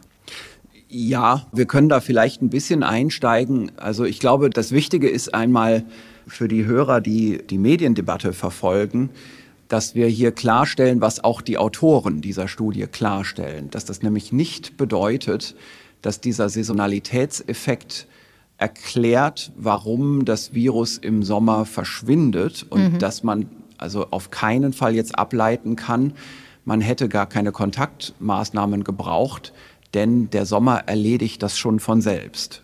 So ist es in der Medienöffentlichkeit und ich glaube auch vor allem in Deutschland dargestellt worden von einigen Quellen. Da gab es auch hitzige Debatten auf Social Media, wo im Prinzip gesagt wurde, wir wissen gar nicht, wie groß der Saisonalitätseffekt ist, aber wir kümmern uns gar nicht um die Größenordnung, sondern wir reden erstmal darum, es gibt einen Saisonalitätseffekt und der wird dann ab dem Frühjahr dafür sorgen, dass das Virus verschwindet. Mhm. In Klammern und daraus abgeleitet, man kann sich die ganzen Kontaktsperremaßnahmen sparen. Es hieß dann auch, naja, die Bundesnotbremse, die wirkt ja anscheinend in ganz Europa, obwohl die da gar nicht diese Gesetze haben. Und man kam da schon in den Bereich der Polemik rein. Und da wurden einfach ganz viele Informationspunkte fallen gelassen, wie zum Beispiel, dass ja gerade in Ländern von Südosteuropa zum Teil viel stärkere Kontaktmaßnahmen notwendig waren, weil eben dort die Situation um Ostern herum so schlimm war. Mhm. Das haben wir in einer vergangenen Podcast-Folge schon mal besprochen. Also man muss einfach ganz stark unterscheiden zwischen einer wissenschaftlichen, sagen wir mal, Fortentwicklung des Methoden- und Wissensstandes und einer medialpolitischen Debatte, die auch zum Teil personalisiert wird und die einfach extrem stark verkürzt wird, wo es dann am Ende nur noch darum geht, Recht haben oder nicht Recht haben. Mhm. Und das ist einfach komplett falsch. Und jetzt kann man sich vielleicht diese Studie anschauen und was da eben gemacht ist. Das ist also eine Gruppe, die kommt eher aus dem Bereich der Wirtschaftswissenschaften. Das ist weder gut noch schlecht, sondern das bedeutet einfach nur, dass der Methodenansatz ein bisschen anders ist als in der epidemiologischen Modellierung.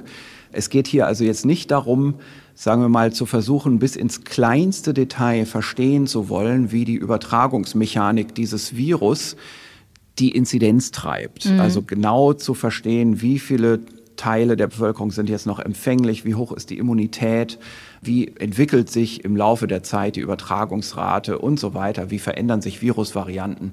Alle diese Feinheiten sind da nicht drin, sondern man erhebt sich eher über das Gesamtgeschehen und beobachtet einfach Phänomene und rechnet deren Beiträge gegeneinander oder versucht die eben abzuleiten durch ein statistisches Herangehen. Das ist ein hierarchisches bayesianisches Modell. Also hier geht es einfach darum, der Computer generiert Modifikationen eines Rechenmodells und davon ganz viele und ganz viele und ganz viele.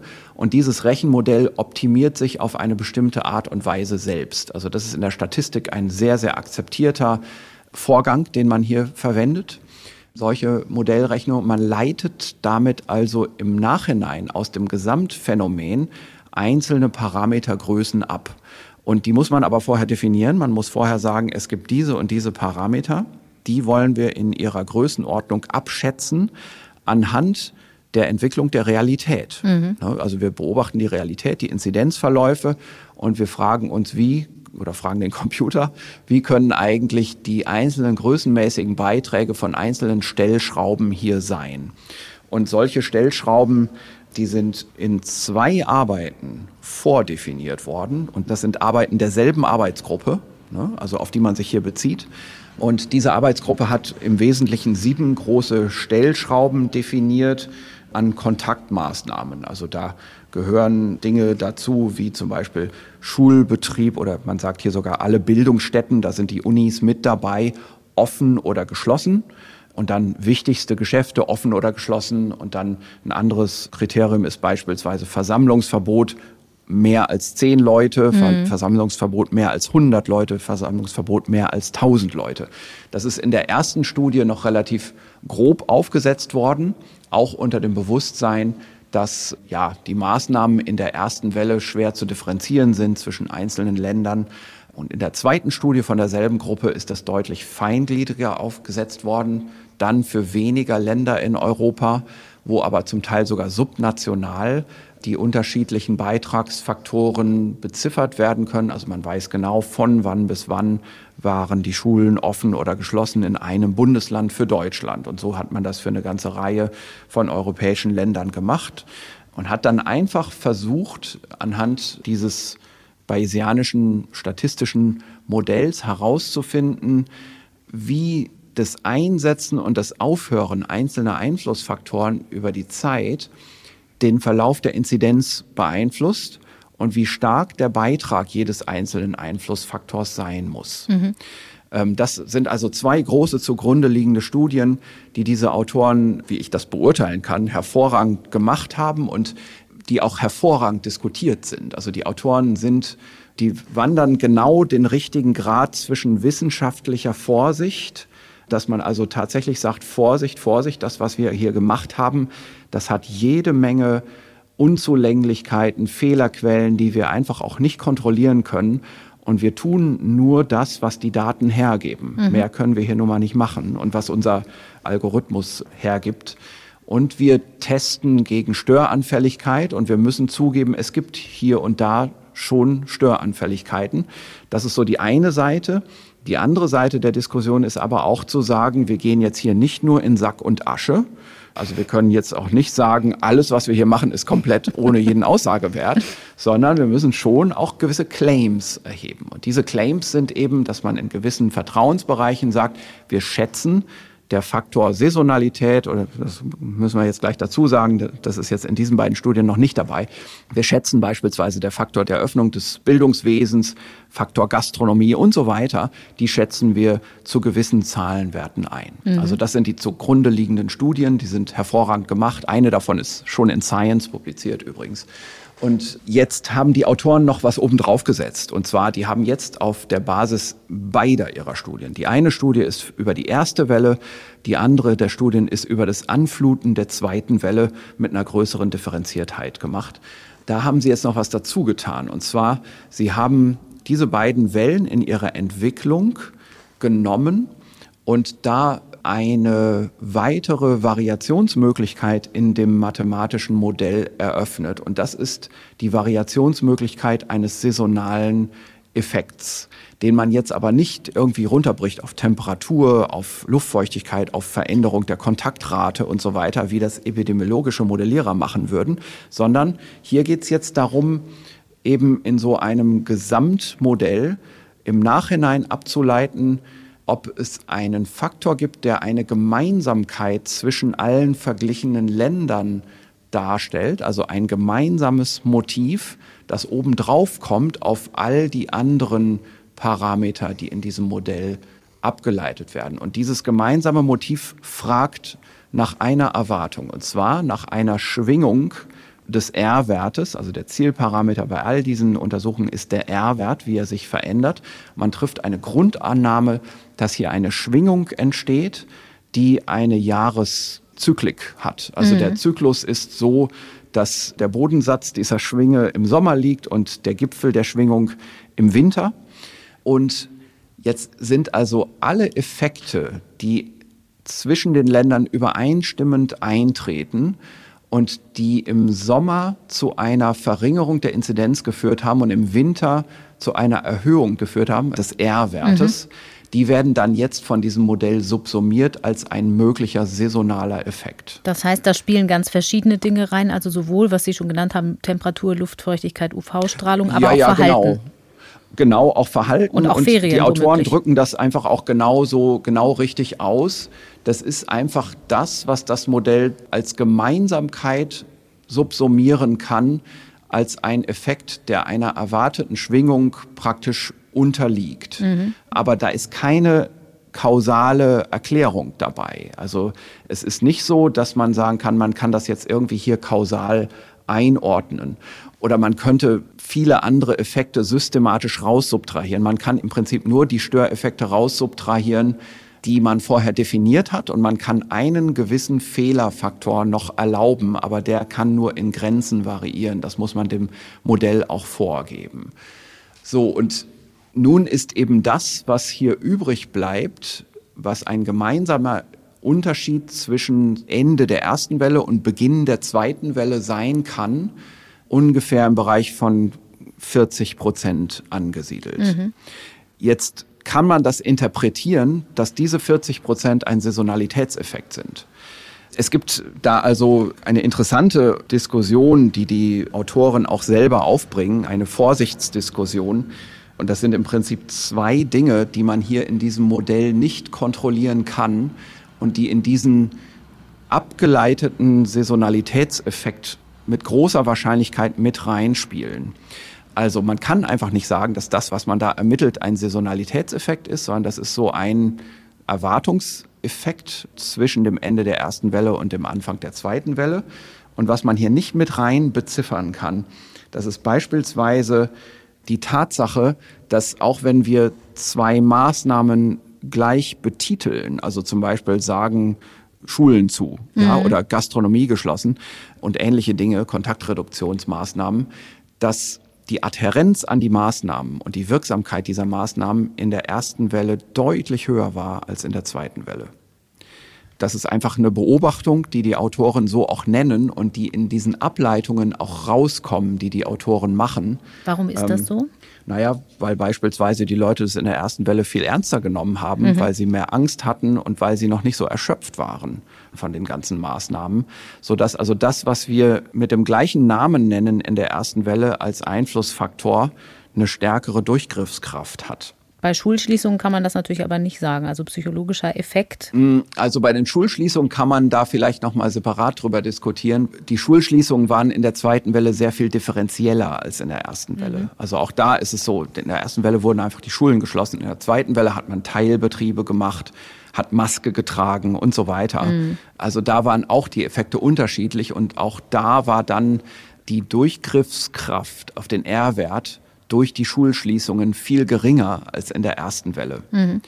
Und diese Dinge, diese Unterschiedlichkeiten, die kann man einfach nicht quantifizieren. Also einfach diese große Unterschiedlichkeit, die hier besteht zwischen der ersten und zweiten Welle in der Adhärenz und die Durchgriffskraft der Maßnahmen. Nur eins müssen wir uns klar machen. Sobald es ein Effekt ist, der in allen untersuchten Ländern gleichzeitig wirkt, der für all die untersuchten Ländern gilt, wird dieser Effekt der Saisonalität zugerechnet. Mhm. Und es ist aber so, dass natürlich diese Maßnahmen in der ersten Welle praktisch in allen Ländern viel stärker gewirkt haben als in der zweiten Welle. Einfach weil Erschöpfungseffekte noch nicht so da waren, weil die Leute mehr Angst hatten in der ersten Welle und so weiter. Mhm. Und das ist schlecht zu beziffern und das sagen die Autoren auch. Eine andere interessante Geschichte, die auch von den Autoren genannt wird, ist, dass erstaunlicherweise die Maßnahmen eigentlich alle, also diese definierten Maßnahmen, alle zu Beginn der zweiten Welle eigentlich eine geringere Durchschlagskraft hatten. Und das wird damit erklärt, dass die notwendige Reduktion des R-Werts in der zweiten Welle eigentlich geringer war. Warum? Weil man am Beginn der zweiten Welle aus dem Sommer rauskam und weil man am Ende des Sommers, jetzt könnte man denken, da geht der Saisonalitätseffekt weg. Die Saisonalität hat im Sommer das gebremst. Mhm. Aber es gibt einen anderen Effekt, den man hier auch wieder nicht rausquantifizieren kann. Und das ist, dass es gegen Ende des Sommers in der gesamten Gesellschaft erlernte Verhaltensweisen gab, die vor dem Sommer erst erlernt werden mussten und noch nicht da waren.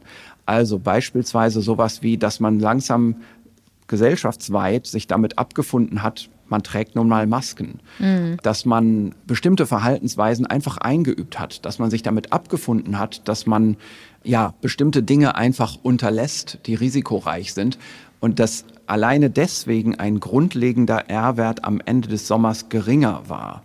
Dass man das aber in den erhobenen Parametern in diesem Modell nicht wirklich vollständig mit beziffern kann. Mhm. Also all diese Vorsichtsüberlegungen sind hier dabei und werden von den Autoren geäußert.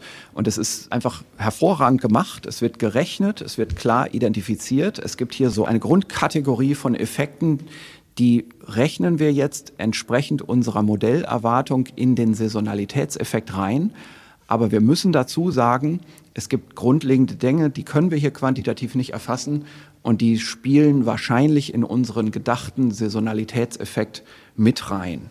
Das ist also so, wie man das eben wissenschaftlich machen würde, wie man das ausdrücken würde. Denn jetzt ist klar, wie man das weiter entwickeln würde. Es ist übrigens so, die Autoren beziffern sogar diese unbekannten Effekte in einer der zugrunde liegenden Studie mit 35 bis 49 Prozent. Und natürlich, wenn dann eine weitere Studie gemacht wird und die ordnet jetzt 40 Prozent von solchen allgemeinen Effekten einem Saisonalitätseffekt zu, dann kann man die Frage erheben, aha, interessant, jetzt haben wir 40 Prozent in diesen Saisonalitätseffekt zugeordnet. Jetzt könnte man in der Folge eine noch genauere Studie machen und versuchen, jetzt die allgemeinen, aber eben im Jahreszyklus für alle Länder gleich wirksamen Einflussfaktoren zwischen der ersten und der zweiten Welle mhm nochmal separat zu erfassen und sie aus dem Saisonalitätseffekt wieder rauszusubtrahieren. Das wäre dann die Aufgabe für die nächste Arbeit, wo man das dann noch genauer machen würde. Mhm. Ne, und dann muss man natürlich auch sagen, irgendwann kann man es auch gar nicht mehr machen, weil ja, diese Saisonalitätseffekte werden sich dann weiter einpendeln. Wir werden über die Impfung andere Einflussgrößen kriegen. Die Varianten, die aufkommen, haben andere R0-Werte. Dadurch ändert sich das ganze Grundgefüge dieser Studie. Und diese Anpassung der R0-Werte ist hier in der gesamten Studie noch gar nicht berücksichtigt. Also auch das muss man dann dazu tun. Mhm. So entwickelt sich das eben immer weiter fort. Und diese 40 Prozent Zahl, die da jetzt in der Öffentlichkeit genannt wurde, die sind tatsächlich ein wissenschaftlicher Zwischenstand entlang eines sehr guten Projekts zur Methodenentwicklung. Mhm. Das ist eigentlich, was hier gemacht wird, Methodenentwicklung, Forschung an einer Methode und daraus mögliche Ableitungen ein paar Claims, die man durchaus so machen soll. Also ich finde wirklich, dass das alles sehr gute Arbeiten sind. Ich finde aber auch, und das sagen die Autoren selbst eben dazu, was man auf keinen Fall jetzt hier verwechseln sollte, ist eben eine hochwertige wissenschaftliche Arbeit mit einer politischen Implikation. Und sie mhm. sagen ganz deutlich zwei Dinge. Sie sagen erstens, Politiker sollten aus dieser Arbeit nicht ableiten, dass beispielsweise zum Sommer hin das Absinken der Inzidenz schon mit einer Herdenimmunität gleichgesetzt werden könnte. Das mhm. sind ja Verwechslungen, die in Europa auch am Ende der ersten Welle in einigen Ländern gemacht wurden, mit schlimmen Folgen, die auch in Ländern des globalen Südens immer wieder gemacht wurden dass also das Entwickeln der Herdenimmunität einfach überschätzt wurde. Und das Zweite, wovor die Autoren explizit warnen, ist, dass man auch nicht denken sollte, dass die Saisonalitätseffekte es erlauben, grundsätzlich Maßnahmen zur Kontaktreduktion fallen zu lassen, mhm. weil irgendwelche quantitativen Vorstellungen von Saisonalitätseffekten suggerieren würden, das würde ausreichen. Und das ist hier explizit berechnet. Selbst nach dieser Berechnung würde das eben nicht ausreichen.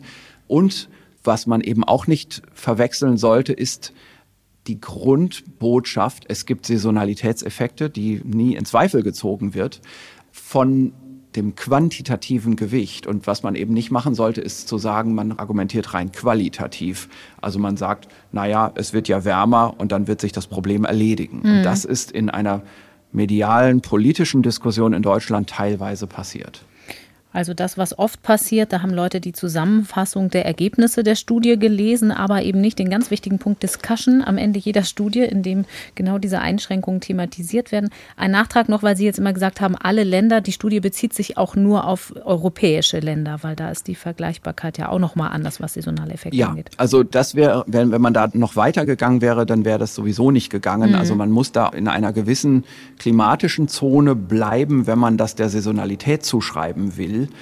Denn irgendwo muss ja die Grundannahme auch mit einem Umgebungs- oder Umwelteffekt wirklich zu erklären sein. Also wenn man jetzt zum Beispiel Länder der Südhalbkugel dazu nähme und man sähe da genau solche Effekte, das hätte man hier übrigens als Gegenkontrolle machen können. Mhm. Ne, also man sähe genau solche Effekte. Beispielsweise in der ersten Welle werden Maßnahmen ernster genommen als in der zweiten Welle.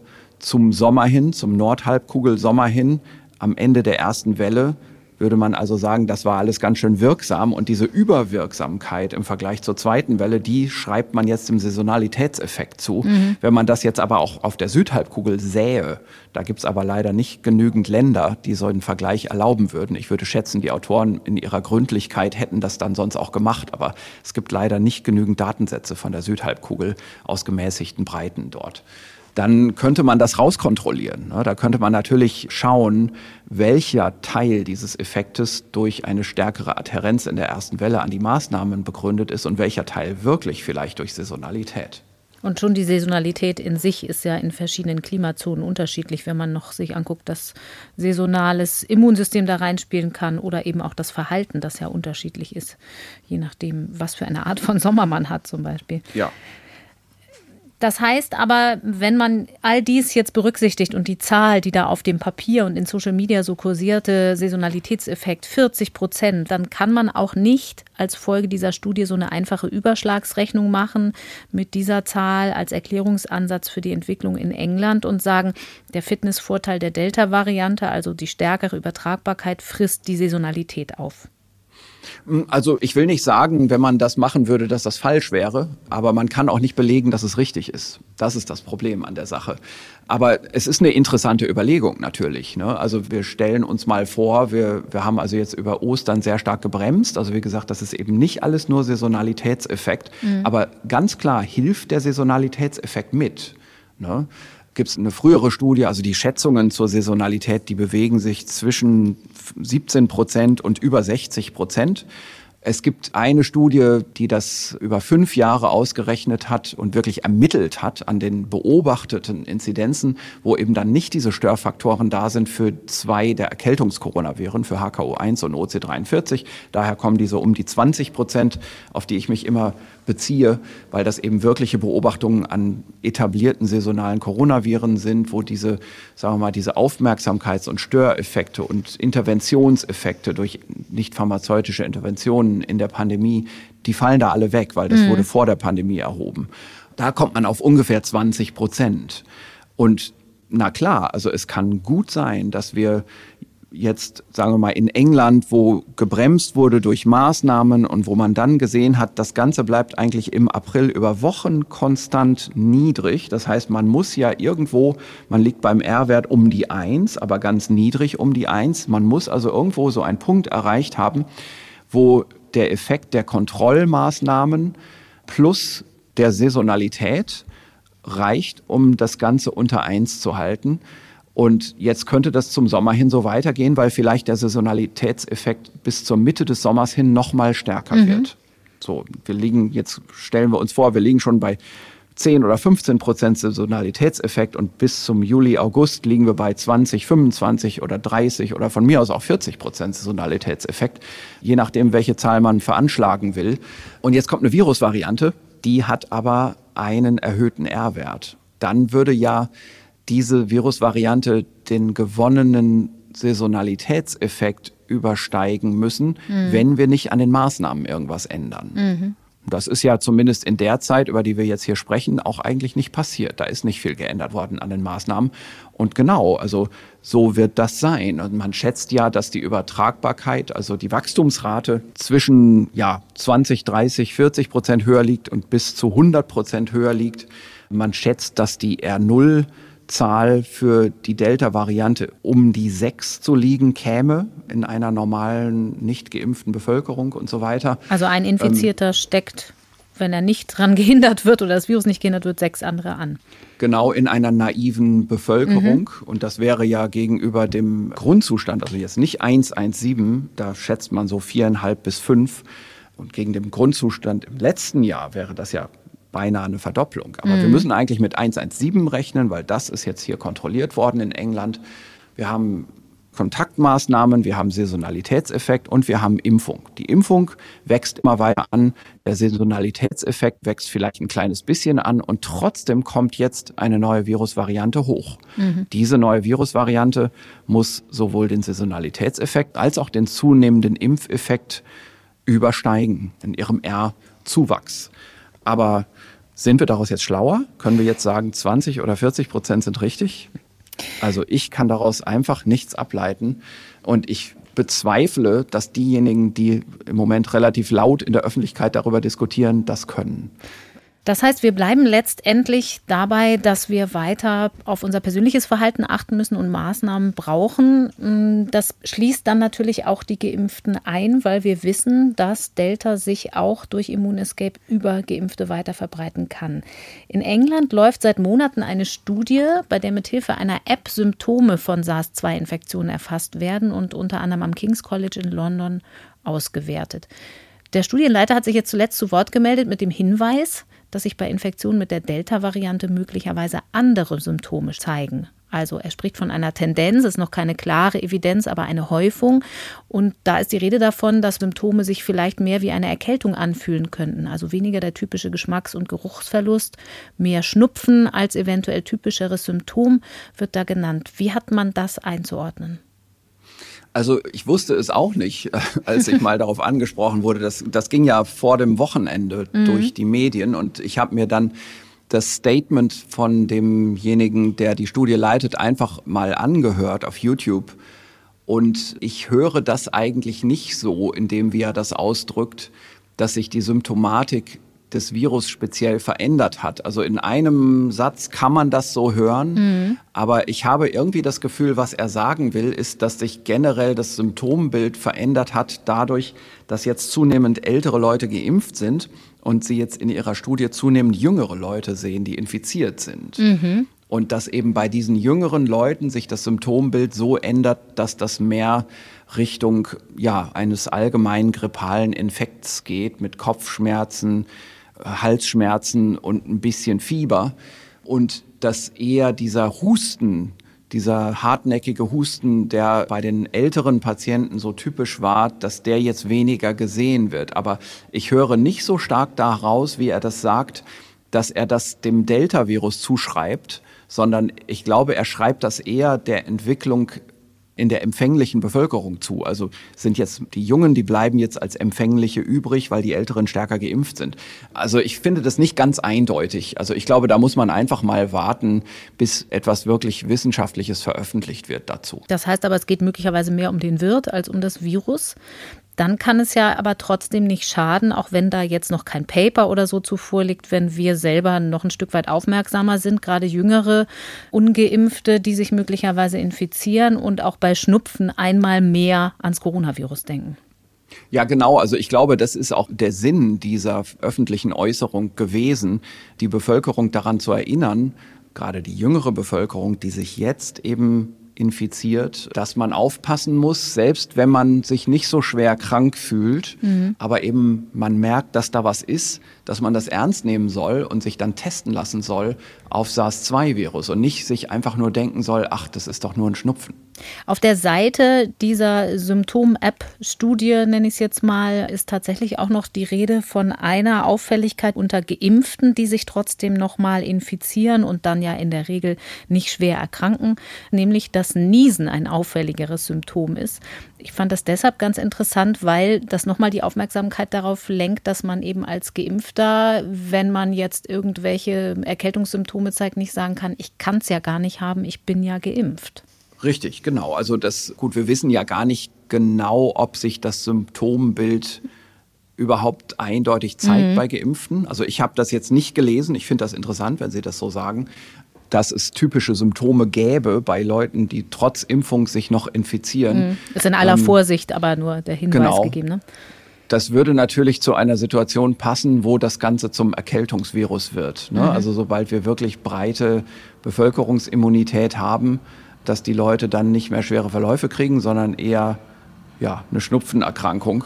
Mhm. Für das Virus wäre das praktisch. Das würde sich dann durch das Niesen toll weiter übertragen, ähm, was ja auch immer für die Kontaktinfektion dann sehr, sehr bahnend ist, ne? weil nicht jeder benutzt zum Naseputzen immer ein Taschentuch. Mhm. Manchmal hat man es auch so an den Fingern kleben. Dadurch verbreitet sich das dann vielleicht nach der Pandemie stärker, wenn das zu so einer Schnupfenerkrankung werden sollte. Also ich finde es eine interessante Überlegung, wenn die in ihrer Studie so etwas sehen. Hm, also da würde man vor der Natur schon den Hut ziehen, wenn das Virus das so schnell hinkriegt. Mhm. Muss man noch mal weiter abwarten, ob sich das erhärtet. Aber wenn ich jetzt als vollgeimpfte Person mich besonders verantwortungsvoll verhalten will, Macht es dann eigentlich noch Sinn, zum Beispiel zu Hause auf den Selbsttest zu setzen im Fall des Falles? Weil ich glaube, es ist ja doch unrealistisch, dass Leute, die voll geimpft sind, bei Symptomen, bei ganz leichten Symptomen, sich wirklich daran halten, dann bleibe ich halt zu Hause ein paar Tage. Also ganz grundsätzlich, der Selbsttest ist breit verfügbar in Deutschland und man sollte diese Möglichkeit unbedingt nutzen.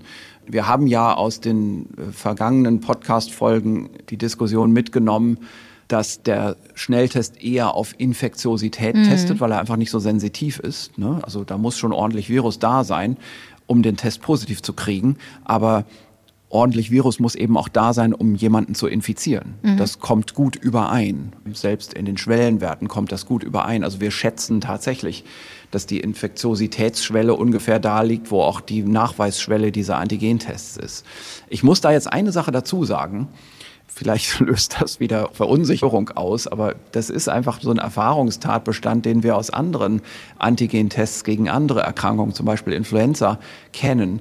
Wir werden wahrscheinlich den Antigentest bei Erwachsenen, die geimpft sind und die immun sind, als Tool, als epidemiologisches Tool zunehmend verlieren. Mhm. Und zwar deswegen, weil der übermäßig an Sensitivität verlieren wird. Ich will damit sagen, Erwachsene, bei denen das Virus in der Nase ist und bei denen zusätzlich IgA-Antikörper in der Nase sind und auch zum Teil ein bisschen durchgeschwitzte IgG-Antikörper, also Antikörper, ne, die zusammen mit dem Virus rumschwimmen. Die durch die Diese, Impfung aber hervorgerufen wurden. Ja, genau. Die können übrigens auch durch eine natürliche Infektion mhm. hervorgerufen worden sein. Also ich, ich will einfach sagen, jemand, der immun ist und dann trotzdem die Infektion bekommt. Ne? Also der mhm. gegen den, die systemische symptomatische Krankheit immun ist, aber eben nicht gegen die Virusreplikation. Bei dem werden in den Testsekreten, in den Nasensekreten, die man da testet in dem Antigentest, nicht nur die Virusbestandteile sein, sondern auch Antikörper. Und diese Antikörper stören die Nachweisreaktion. Mhm. Und wir sehen eben grundsätzlich diese Antigentests, diese einfachen Protein-Antigentests, die wir jetzt für das SARS-2-Virus machen, die gibt es auch für Influenza. Die funktionieren aber bei erwachsenen Influenza-Patienten und damit will ich sagen bei immunen Influenza-Patienten ganz schlecht. Sie sind nicht sehr sensitiv. Die sind so wenig sensitiv, dass man die wirklich als Kontrolltool in der Epidemiologie mit einem Fragezeichen versehen muss, ob die noch so nützlich sind. Und das wird eine Herausforderung sein im nächsten halben Jahr bis einem Jahr in der klinischen epidemiologischen Testung, dass wir wahrscheinlich die Aussagekraft dieser Antigentests graduell stückchenweise immer weiter verlieren werden, weil eben bei vorimmunisierten Patienten dieser Test nicht mehr gut positiv werden wird. Das ist eine Schätzung, die ich mache aus Berufserfahrung. Ich habe dazu keine belegbaren Daten. Mhm. Es gibt dazu keine wissenschaftlichen Übersichtsarbeiten, die mir bekannt sind. Ich kann nur sagen, so läuft das normalerweise. Und bei den Kindern, wo wir den Antigentest im Herbst weiter brauchen werden, weil die wahrscheinlich bis dahin nicht flächendeckend geimpft sind, da wird das aber nichts ausmachen, weil bei den Kindern eben diese Immunität nicht besteht und das ist das Bild, das sich dann einstellt, wenn so eine Viruserkrankung endemisch wird. Wir können eben erwarten, dass da sehr viel Virusausscheidung ist bei den Kindern. Da wird auch Infektiosität sein und da werden wir auch mit den Antigentests unvermindert weiterarbeiten können als Kontrolltool, also auch als Tool im Schulbetrieb, um mhm. den Schulbetrieb zu ermöglichen durch häufige Testung. Aber eben bei den Immunen, und das sind vor allem erstmal die Erwachsenen, da werden wir wahrscheinlich solche Effekte sehen. Ich sage das jetzt einfach mal so vorausschauend. Das heißt, es ist keine Frage der Viruslast, die geringer sein kann bei Geimpften, sondern tatsächlich der Antikörper. Es ist auch so, dass die Viruslast geringer wird. Das kommt dazu. Also das ist mhm. nicht immer nur schwarz-weiß. Also die mhm. Viruslast wird sicherlich geringer werden. Aber wir wissen auch, dass es geimpfte Personen gibt, mit einer sehr hohen Viruslast trotz Impfung. Die sehen wir jetzt schon sporadisch hier und da mal. Jetzt sind wir schon beim Stichwort Test. Da möchte ich am Ende noch mal einen Punkt ansprechen, weil da eine alte Debatte eigentlich neu wieder aufgelegt wird, zumindest in Social Media, teilweise auch in Zeitungen. Da geht es um die PCR-Tests und um die mhm. Frage, mhm. was sagt eigentlich der CT-Wert aus? Also nochmal, hoher CT-Wert bedeutet, es müssen viele Zyklen gemacht werden in der PCR, um das Virus überhaupt sichtbar zu machen. Also mhm. hoher CT-Wert, wenig Infektiosität. Und da gibt es zum Beispiel das Szenario, das da diskutiert wird, wenn jetzt gerade rund ums Reisen bei Einreise- und Heimreise PCR-Tests eine Rolle spielen. Da kann es mir passieren, dass ich mit einem positiven Test beim Gesundheitsamt gemeldet werde und dann Isolationsmaßnahmen einhalten muss, obwohl ich gar nicht ansteckend bin, einfach weil jeder Positive gemeldet wird, egal wie hoch der CT-Wert ist.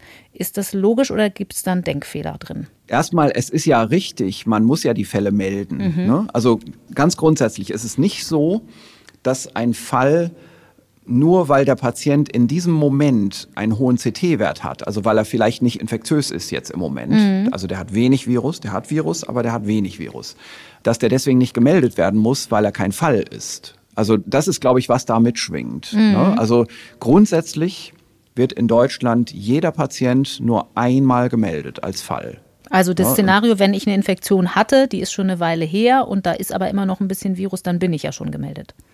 Dann werde ich nicht nochmal ja, gemeldet. Ja, na klar. Also wenn ich, genau, also wenn ich jetzt erstmalig getestet werde und das Virus ist aber schon auf der absteigenden Flanke, ich bin schon gar nicht mehr infektiös, mhm. dann werde ich trotzdem gemeldet, obwohl ich nicht infektiös bin. Und mhm. das ist auch richtig so, denn vor einer Woche war ich infektiös. Mhm. Daran gibt's kein Vertun. Also ich war infektiös, ich war ein Fall und ich bin auch immer noch ein Fall.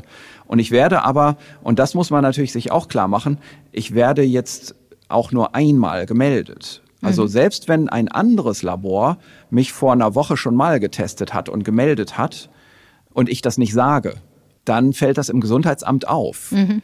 Die Daten werden zusammengeführt und der Fall wird nur einmal gemeldet. Der wird dann bei der zweiten Meldung als schon bekannt registriert und nicht nochmal gemeldet. Also bei uns im Labor und in allen anderen Laboren auch, machen wir das grundsätzlich nur so, dass wir jeden Patienten bei der Erstdiagnose melden, aber auch wenn das eine niedrig positive Erstdiagnose ist, also mhm. auch bei hohem CT-Wert, bei niedriger Viruslast, wird der als Erstdiagnose gemeldet wenn wir den Patienten schon mal vorher getestet haben, natürlich nur im plausiblen Zeitraum. Also mhm. vor einem halben Jahr ist das eine neue Infektion. Das ist ja eh klar. Dann wird der auch nochmal wieder gemeldet. Mhm. Aber in einem plausiblen Zeitraum wird er nicht zweimal gemeldet, sondern das ist eine einzige zusammenhängende Infektion. Jetzt kann es aber sein, dass wir als Labor diesen Patienten nur einmal testen und ein anderes Labor testet den ein anderes Mal und die Labore wissen nichts voneinander. Das macht trotzdem nichts aus, weil das bei den Gesundheitsämtern zusammengeführt wird. Und mhm. die melden das ja ans Robert Koch Institut weiter.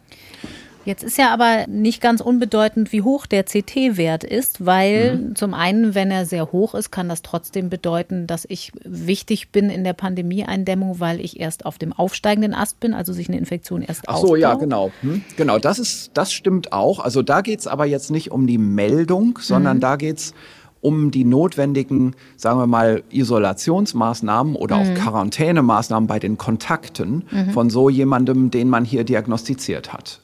Und da ist eine häufige Argumentation, die man hört, wenn man so jemanden hat, der einen hohen CT-Wert hat, dann müsste man den doch gar nicht isolieren, weil der gar nicht infektiös ist. Und dazu muss ich sagen, ja, in den meisten Fällen stimmt das. Nur man kann daraus leider keine allgemeine Empfehlung ableiten, denn es gibt auch Fälle, und die sind jetzt nicht total selten, die kommen immer wieder vor, die sehen wir ständig hier bei uns im Labor. Das ist nicht die Mehrheit, aber sie kommen eben immer wieder vor. Das sind Fälle, die sind niedrig positiv. Aber wenn wir dann diesen Patienten einen Tag später nochmal testen, ist er auf einmal knallpositiv, mhm. ganz hochpositiv. Und das liegt daran, manche Patienten haben auch deswegen eine niedrige Viruslast, weil die Viruslast gerade im Moment im Ansteigen begriffen ist. Mhm wo wir den Patienten testen. Und das wissen wir einfach nicht im Moment der Testung. Und darum kann man auf der Basis eines generellen bevölkerungsweiten Testregimes, das von einer Einzeltestung ausgeht, nicht empfehlen, dass ein Patient mit niedriger Viruslast nicht isoliert werden muss. Mhm. Das könnte man nur dann machen, wenn man grundsätzlich ein Testregime, also eine Testempfehlung verhängen würde, wo gesagt wird, jeder Patient muss zweimal getestet werden. Dann könnte man natürlich mit solchen Dingen spielen, aber der Aufwand, der steigt dann ja ins Unermessliche. Dann muss man ja jedes Mal sich nochmal wieder testen lassen. Das kostet total viel. Das ist ein logistischer Wahnsinn. Also ich kenne diese öffentlichen Argumente, die gibt es in manchen Zeitungen. Ich bin damit sogar mal konfrontiert worden im Rahmen eines Untersuchungsausschusses, wo ich aussagen musste als Zeuge. Aber diese Überlegungen sind ganz einfach nicht zu Ende gedacht. Aber Sie haben jetzt von logistischem Wahnsinn gesprochen, den man da nicht leisten könnte. Wenn man das versuchen würde einzugrenzen und sagt, die Gesundheitsämter kriegen auch den CT-Wert gemeldet und man würde dann mhm. nur eben die Menschen mit einem sehr hohen CT-Wert strukturell vorgesehen ein zweites Mal nachtesten nach ein mhm. oder zwei Tagen. Ja. Wäre das nicht ein sinnvolles Vorgehen? Absolut. Sowas wäre denkbar. Das hat man nur organisatorisch nicht hingekriegt. Also ich habe dazu auch wiederholt Vorschläge gemacht. Das Ganze hat eine gewisse Kompliziertheit. Und zwar die CT-Werte, die wir hier haben, die sind zwischen den einzelnen Testherstellern nicht so ohne weiteres vergleichbar. Mhm. Also ganz grundsätzlich kann man sagen, ein hoher CT-Wert sagt immer eine niedrige Viruslast und wenn der CT-Wert dann niedriger wird, dann wird das auch eine höhere Viruslast. Aber nur solange wir in demselben Testsystem uns bewegen, können wir die zahlenmäßig vergleichen. Mhm. Also die Unterschiede sind da zum Teil erheblich. Es gibt Testhersteller, bei denen ist ein Wert von, sagen wir mal, 25 überhaupt nichts Besorgniserregendes, während derselbe Wert von 25 in dem Test eines anderen Herstellers zeigt, dass das schon ernsthaft eine infektiöse Konzentration ist. Mhm. Und das liegt einfach daran, dass diese Testhersteller nicht auf den CT-Wert standardisieren. Das wäre auch nicht sinnvoll, sondern sinnvoll ist es, dass man einfach dann das ermittelt, was hinter den CT-Werten liegt, nämlich wirklich die Viruslast. Mhm. Ne, und das kann man machen, das muss man kalibrieren. Wir haben das auch gemacht im Herbst schon. Diese ganze Laborarbeit, die dazu notwendig ist, die haben wir im September und Oktober geleistet. Ich hatte das im Sommer schon auch in der Öffentlichkeit erklärt, wie das funktioniert. Und wir haben natürlich im Labor erheblich daran gearbeitet, das möglich zu machen. Wir sind so weit auch gekommen, dass Viruslaststandards, also das muss man sich wirklich vorstellen wie ein kleines Plastikfläschchen mit einer Testlösung drin. Da ist abgetötetes Virus drin von bekannter, definierter Konzentration so ein, eine Art Eichmaß, ein Kalibrator. Mhm. Den kann man sich in zwei bis drei definierten Konzentrationen bestellen von einer Firma, die so etwas vertreibt. Und diese Firma, deren Existenzzweck ist es, Qualitätssicherung für Labore zu machen und eben die notwendigen Kalibrationsstandards dafür anzubieten.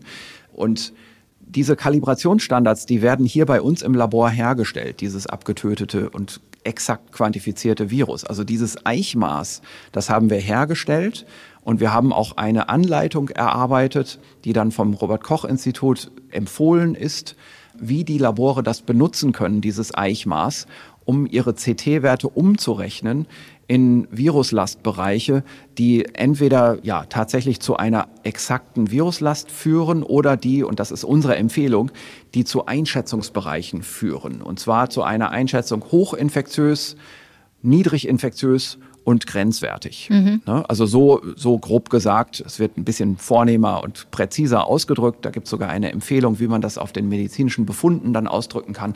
Alles das können medizinische Labore machen. Und das wird gerade im Bereich der Krankenhäuser auch praktisch routinemäßig verwendet für die Entlassentscheidung. Also beispielsweise Patient ist auf der Intensivstation, dem geht's wieder besser, soll auf eine Normalstation verlegt werden. Jetzt ist die Frage, dürfen wir das? Ist der noch hochinfektiös? Mhm. Dann macht man eben so einen quantitativen PCR-Test mit dieser Befundmaßgabe und die ist durch diese Aktivität, die wir da gemacht haben, deutschlandweit übereinstimmend darzustellen. Was aber im Moment noch nicht passiert ist, ist, dass flächendeckend auf dieser jetzt geschaffenen technischen Laborbasis auch Empfehlungen von den Landesgesundheitsämtern oder auch vom Robert Koch Institut für bestimmte Anwendungsbereiche ausgesprochen und angewendet werden. Mhm. Das ist ein durchwachsenes Bild. Da kommen wir jetzt wieder in die deutsche Politik- und Föderalismusdebatte rein. da ist also jetzt die Wissenschaft zu Ende. Da endet auch mein Zuständigkeitsbereich. Ich kann sagen, wir haben im Herbst unsere Zuständigkeit erfüllt und wir können das in Deutschland. Wir können das eben sogar so, dass dieses inhärente Problem der Nichtvergleichbarkeit der CT-Werte schon gelöst ist, wohlgemerkt im Herbst. Die Technik und die Labortestung ist hier nicht der Haken, sondern es ist wieder mal die Umsetzung und die Regulation.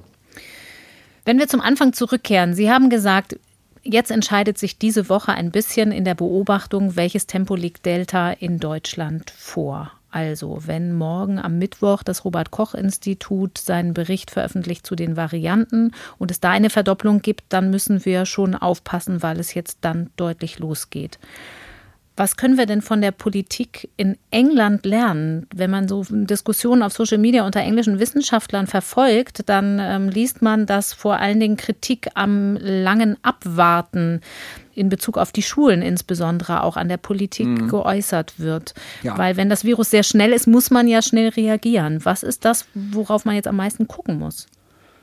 Naja, wenn es so sein sollte, dass wir jetzt eine Verdopplung oder eine erhebliche Verstärkung der Nachweisquote von Delta sehen mhm. in dem Bericht von dieser Woche, dann ist das ein wichtiger und auch Aktionen erfordernder Frühindikator. Und die Frage ist natürlich, was muss daraus jetzt folgen? Also erstens ist klar, wir haben noch keine ausreichend hohe Impfquote um das dann durch die Impfung zu stoppen. Also das Zuwachsen der Impfung über die Zeit wird dann auch nicht reichen. Das heißt, das wird sich nicht von selbst erledigen, wenn man einfach nur schön weiter impft. Die Frage ist aber natürlich nach der Krankheitsschwere. Also muss man jetzt was machen, wenn die Inzidenz ein bisschen hochgeht in Deutschland? Mhm. Und da muss man leider auf die Individualebene kommen, weil die Impfabdeckung der Altersgruppen noch nicht groß genug ist. Und die Altersgruppe zwischen 45 und 60 ist noch nicht ausreichend abgedeckt. Wir haben in dieser Altersgruppe einen erheblichen Anteil von Risikopatienten, die zum Teil ihr eigenes Risiko gar nicht kennen und die dann einfach das bekannte Risiko eines schweren Verlaufs haben und die nicht geschützt sind. Und diese Personen müssten irgendwie entweder sich selber schützen, falls die Inzidenz hochgeht, oder sie müssten geschützt werden, mhm. gesamtgesellschaftlich. Und das ist ja irgendwann einfach die Frage. Also bis wohin, bis zu welcher Gesamtkrankheitslast oder bis zu welcher Krankheitsschwere ist die Gesamtgesellschaft und die Politik damit jetzt verantwortlich, so einen Schutz zu leisten für diejenigen, die sich nicht einfach aus freien Kräften schützen können. Mhm. Ja, also da kommt ja auch die politisch-ethische Debatte irgendwie an. Eine andere Sache, die ich noch sagen kann dazu ist, das haben wir vorhin schon mal gesagt, Deutschland hat einen erheblichen Vorteil, während in England Wissenschaftlerinnen und Wissenschaftler dann zu Recht gefordert haben, wir sehen, das kommt jetzt aus den Schulen, also wir sprechen vom Mai. Ne? Im Moment hat sich es in den Schulen wieder ein bisschen beruhigt mhm. in England anscheinend, anhand der ONS-Daten. Müssen wir weiter beobachten, aber im Mai eindeutig ging es da in den Schulen los. Da hat man dann natürlich auch gesagt, jetzt müsste man an den Schulbetrieb wieder ran und den wieder limitieren. Hier kann ein deutscher Politiker sich jetzt etwas entspannt zurücklehnen und sagen, die Sommerferien kommen. Mhm. Und ich glaube, dass das dann auch ein Teil der Antwort wohl sein wird. Also da haben wir einfach jetzt durch die Verzögerung auch ein bisschen Glück. Mhm. Und so lästig das sein mag, in England gibt es, wenn ich richtig informiert bin, zurzeit keine Maskenpflicht in den Schulen. An manchen deutschen Schulen wird das weiter durchgezogen. Auch das mhm. könnte sich ja bemerkbar Genau, also ehrlich gesagt kenne ich mich mit diesen Detailregelungen gar nicht aus. Also weder in England noch in Deutschland ist mir das im letzten Detail klar, wo und in welchen Jahrgängen jetzt genau Maske getragen wird. Ich kann da nur auf einer viel gröberen Argumentationsbasis sprechen. Mhm. Sie haben gesagt, es könnte jetzt im Juli schon soweit sein, dass Delta hier übernimmt. Es könnte auch erst im Herbst so sein. Es gibt aber schon auch, habe ich Sie richtig verstanden, die Möglichkeit, dass wir tatsächlich gar keine vierte Welle bekommen. Hm, also erstmal, ich glaube, wir haben in jedem Fall einen Inzidenzanstieg im Herbst. Mhm weil ich einfach nicht daran glauben kann, dass es gelingen wird, die gesamte Bevölkerung der Erwachsenen so durchzuimpfen, wie es sein muss, nämlich zu 100 Prozent doppelt geimpft um dieses Virus wirklich komplett an der Ausbreitung zu hemmen, wohl wissend, dass die Kinder nicht geimpft sind. Mhm. Also ich glaube, wir müssen das erreichen und das werden wir nicht erreichen. Es wird immer Leute geben, die sich nicht impfen lassen wollen. Wenige werden sich nicht impfen lassen können und dürfen. Viele werden sich einfach auch nicht drum scheren. Denen wird es egal sein. Und wie gesagt, es wird auch Leute geben, die sich zwar die erste Impfung abholen, aber bei der zweiten ist es dann egal. Und wir sehen ja gerade die Phänomene in den USA, wo man große Probleme hat, die Bevölkerung bei der Stange zu halten mit der Impfadhärenz. Und das wird eben eins der Hauptprobleme sein. Und natürlich werden wir deswegen im Herbst sehen, dass die Inzidenz steigt.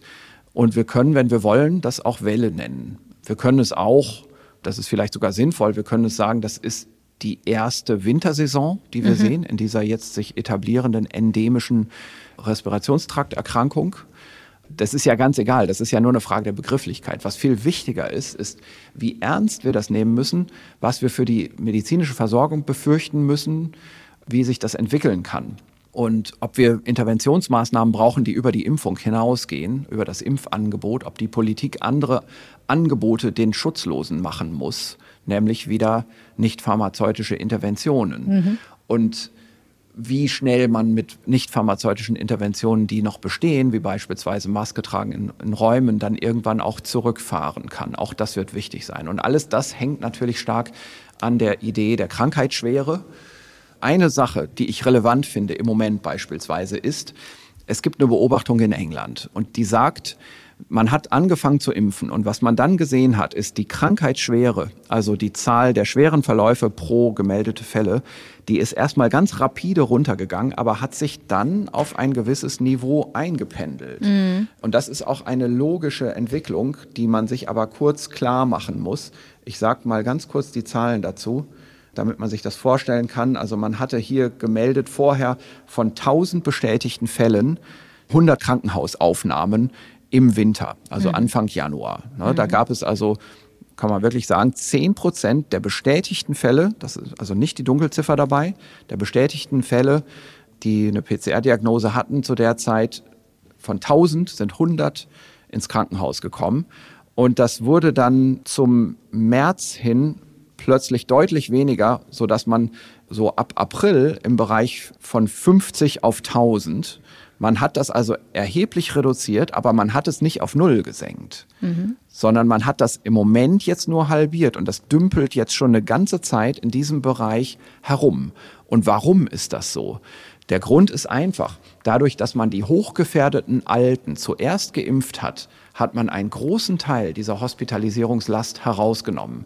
Aber was jetzt übrig bleibt, sind natürlich die Jüngeren, die ebenfalls manchmal ein unerkanntes Risiko haben. Und hier, also von Jünger, da sprechen wir ja jetzt von, sagen wir mal, partiell geimpften 60- und 50-Jährigen und gar nicht geimpften 40- und 30-Jährigen. Mhm. Ja, und in diesen Bevölkerungsgruppen, da haben wir eben jetzt immer noch Krankenhausaufnahmen, weil ja auch dort grunderkrankte Leute da sind, die entweder wissen oder nicht wissen, dass sie ein Grundrisiko haben.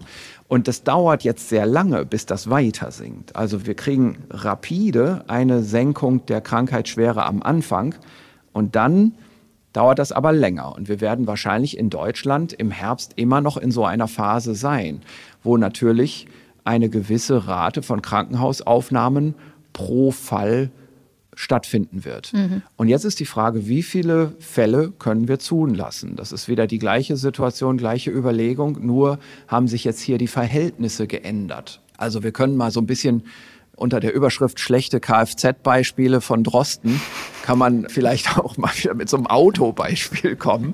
Also wir stellen uns vor, das, was eigentlich die Infektion in der Bevölkerung ausmacht, das ist die Drehzahl des Motors.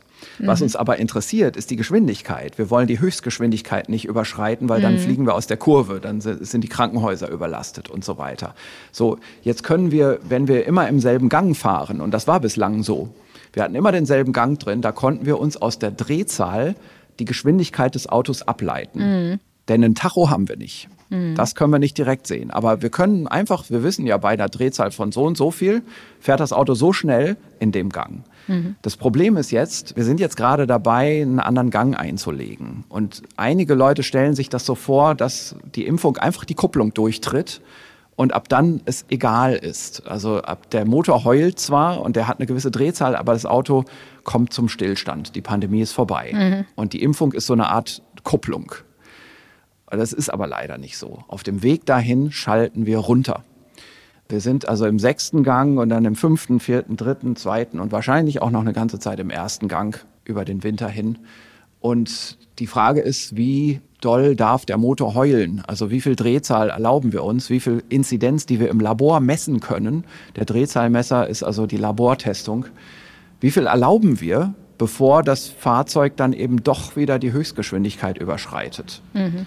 Und das Übersetzungsverhältnis kennen wir nicht im Moment. Das ist halt vielleicht ein gutes Beispiel für die allgemeinen Autofahrer.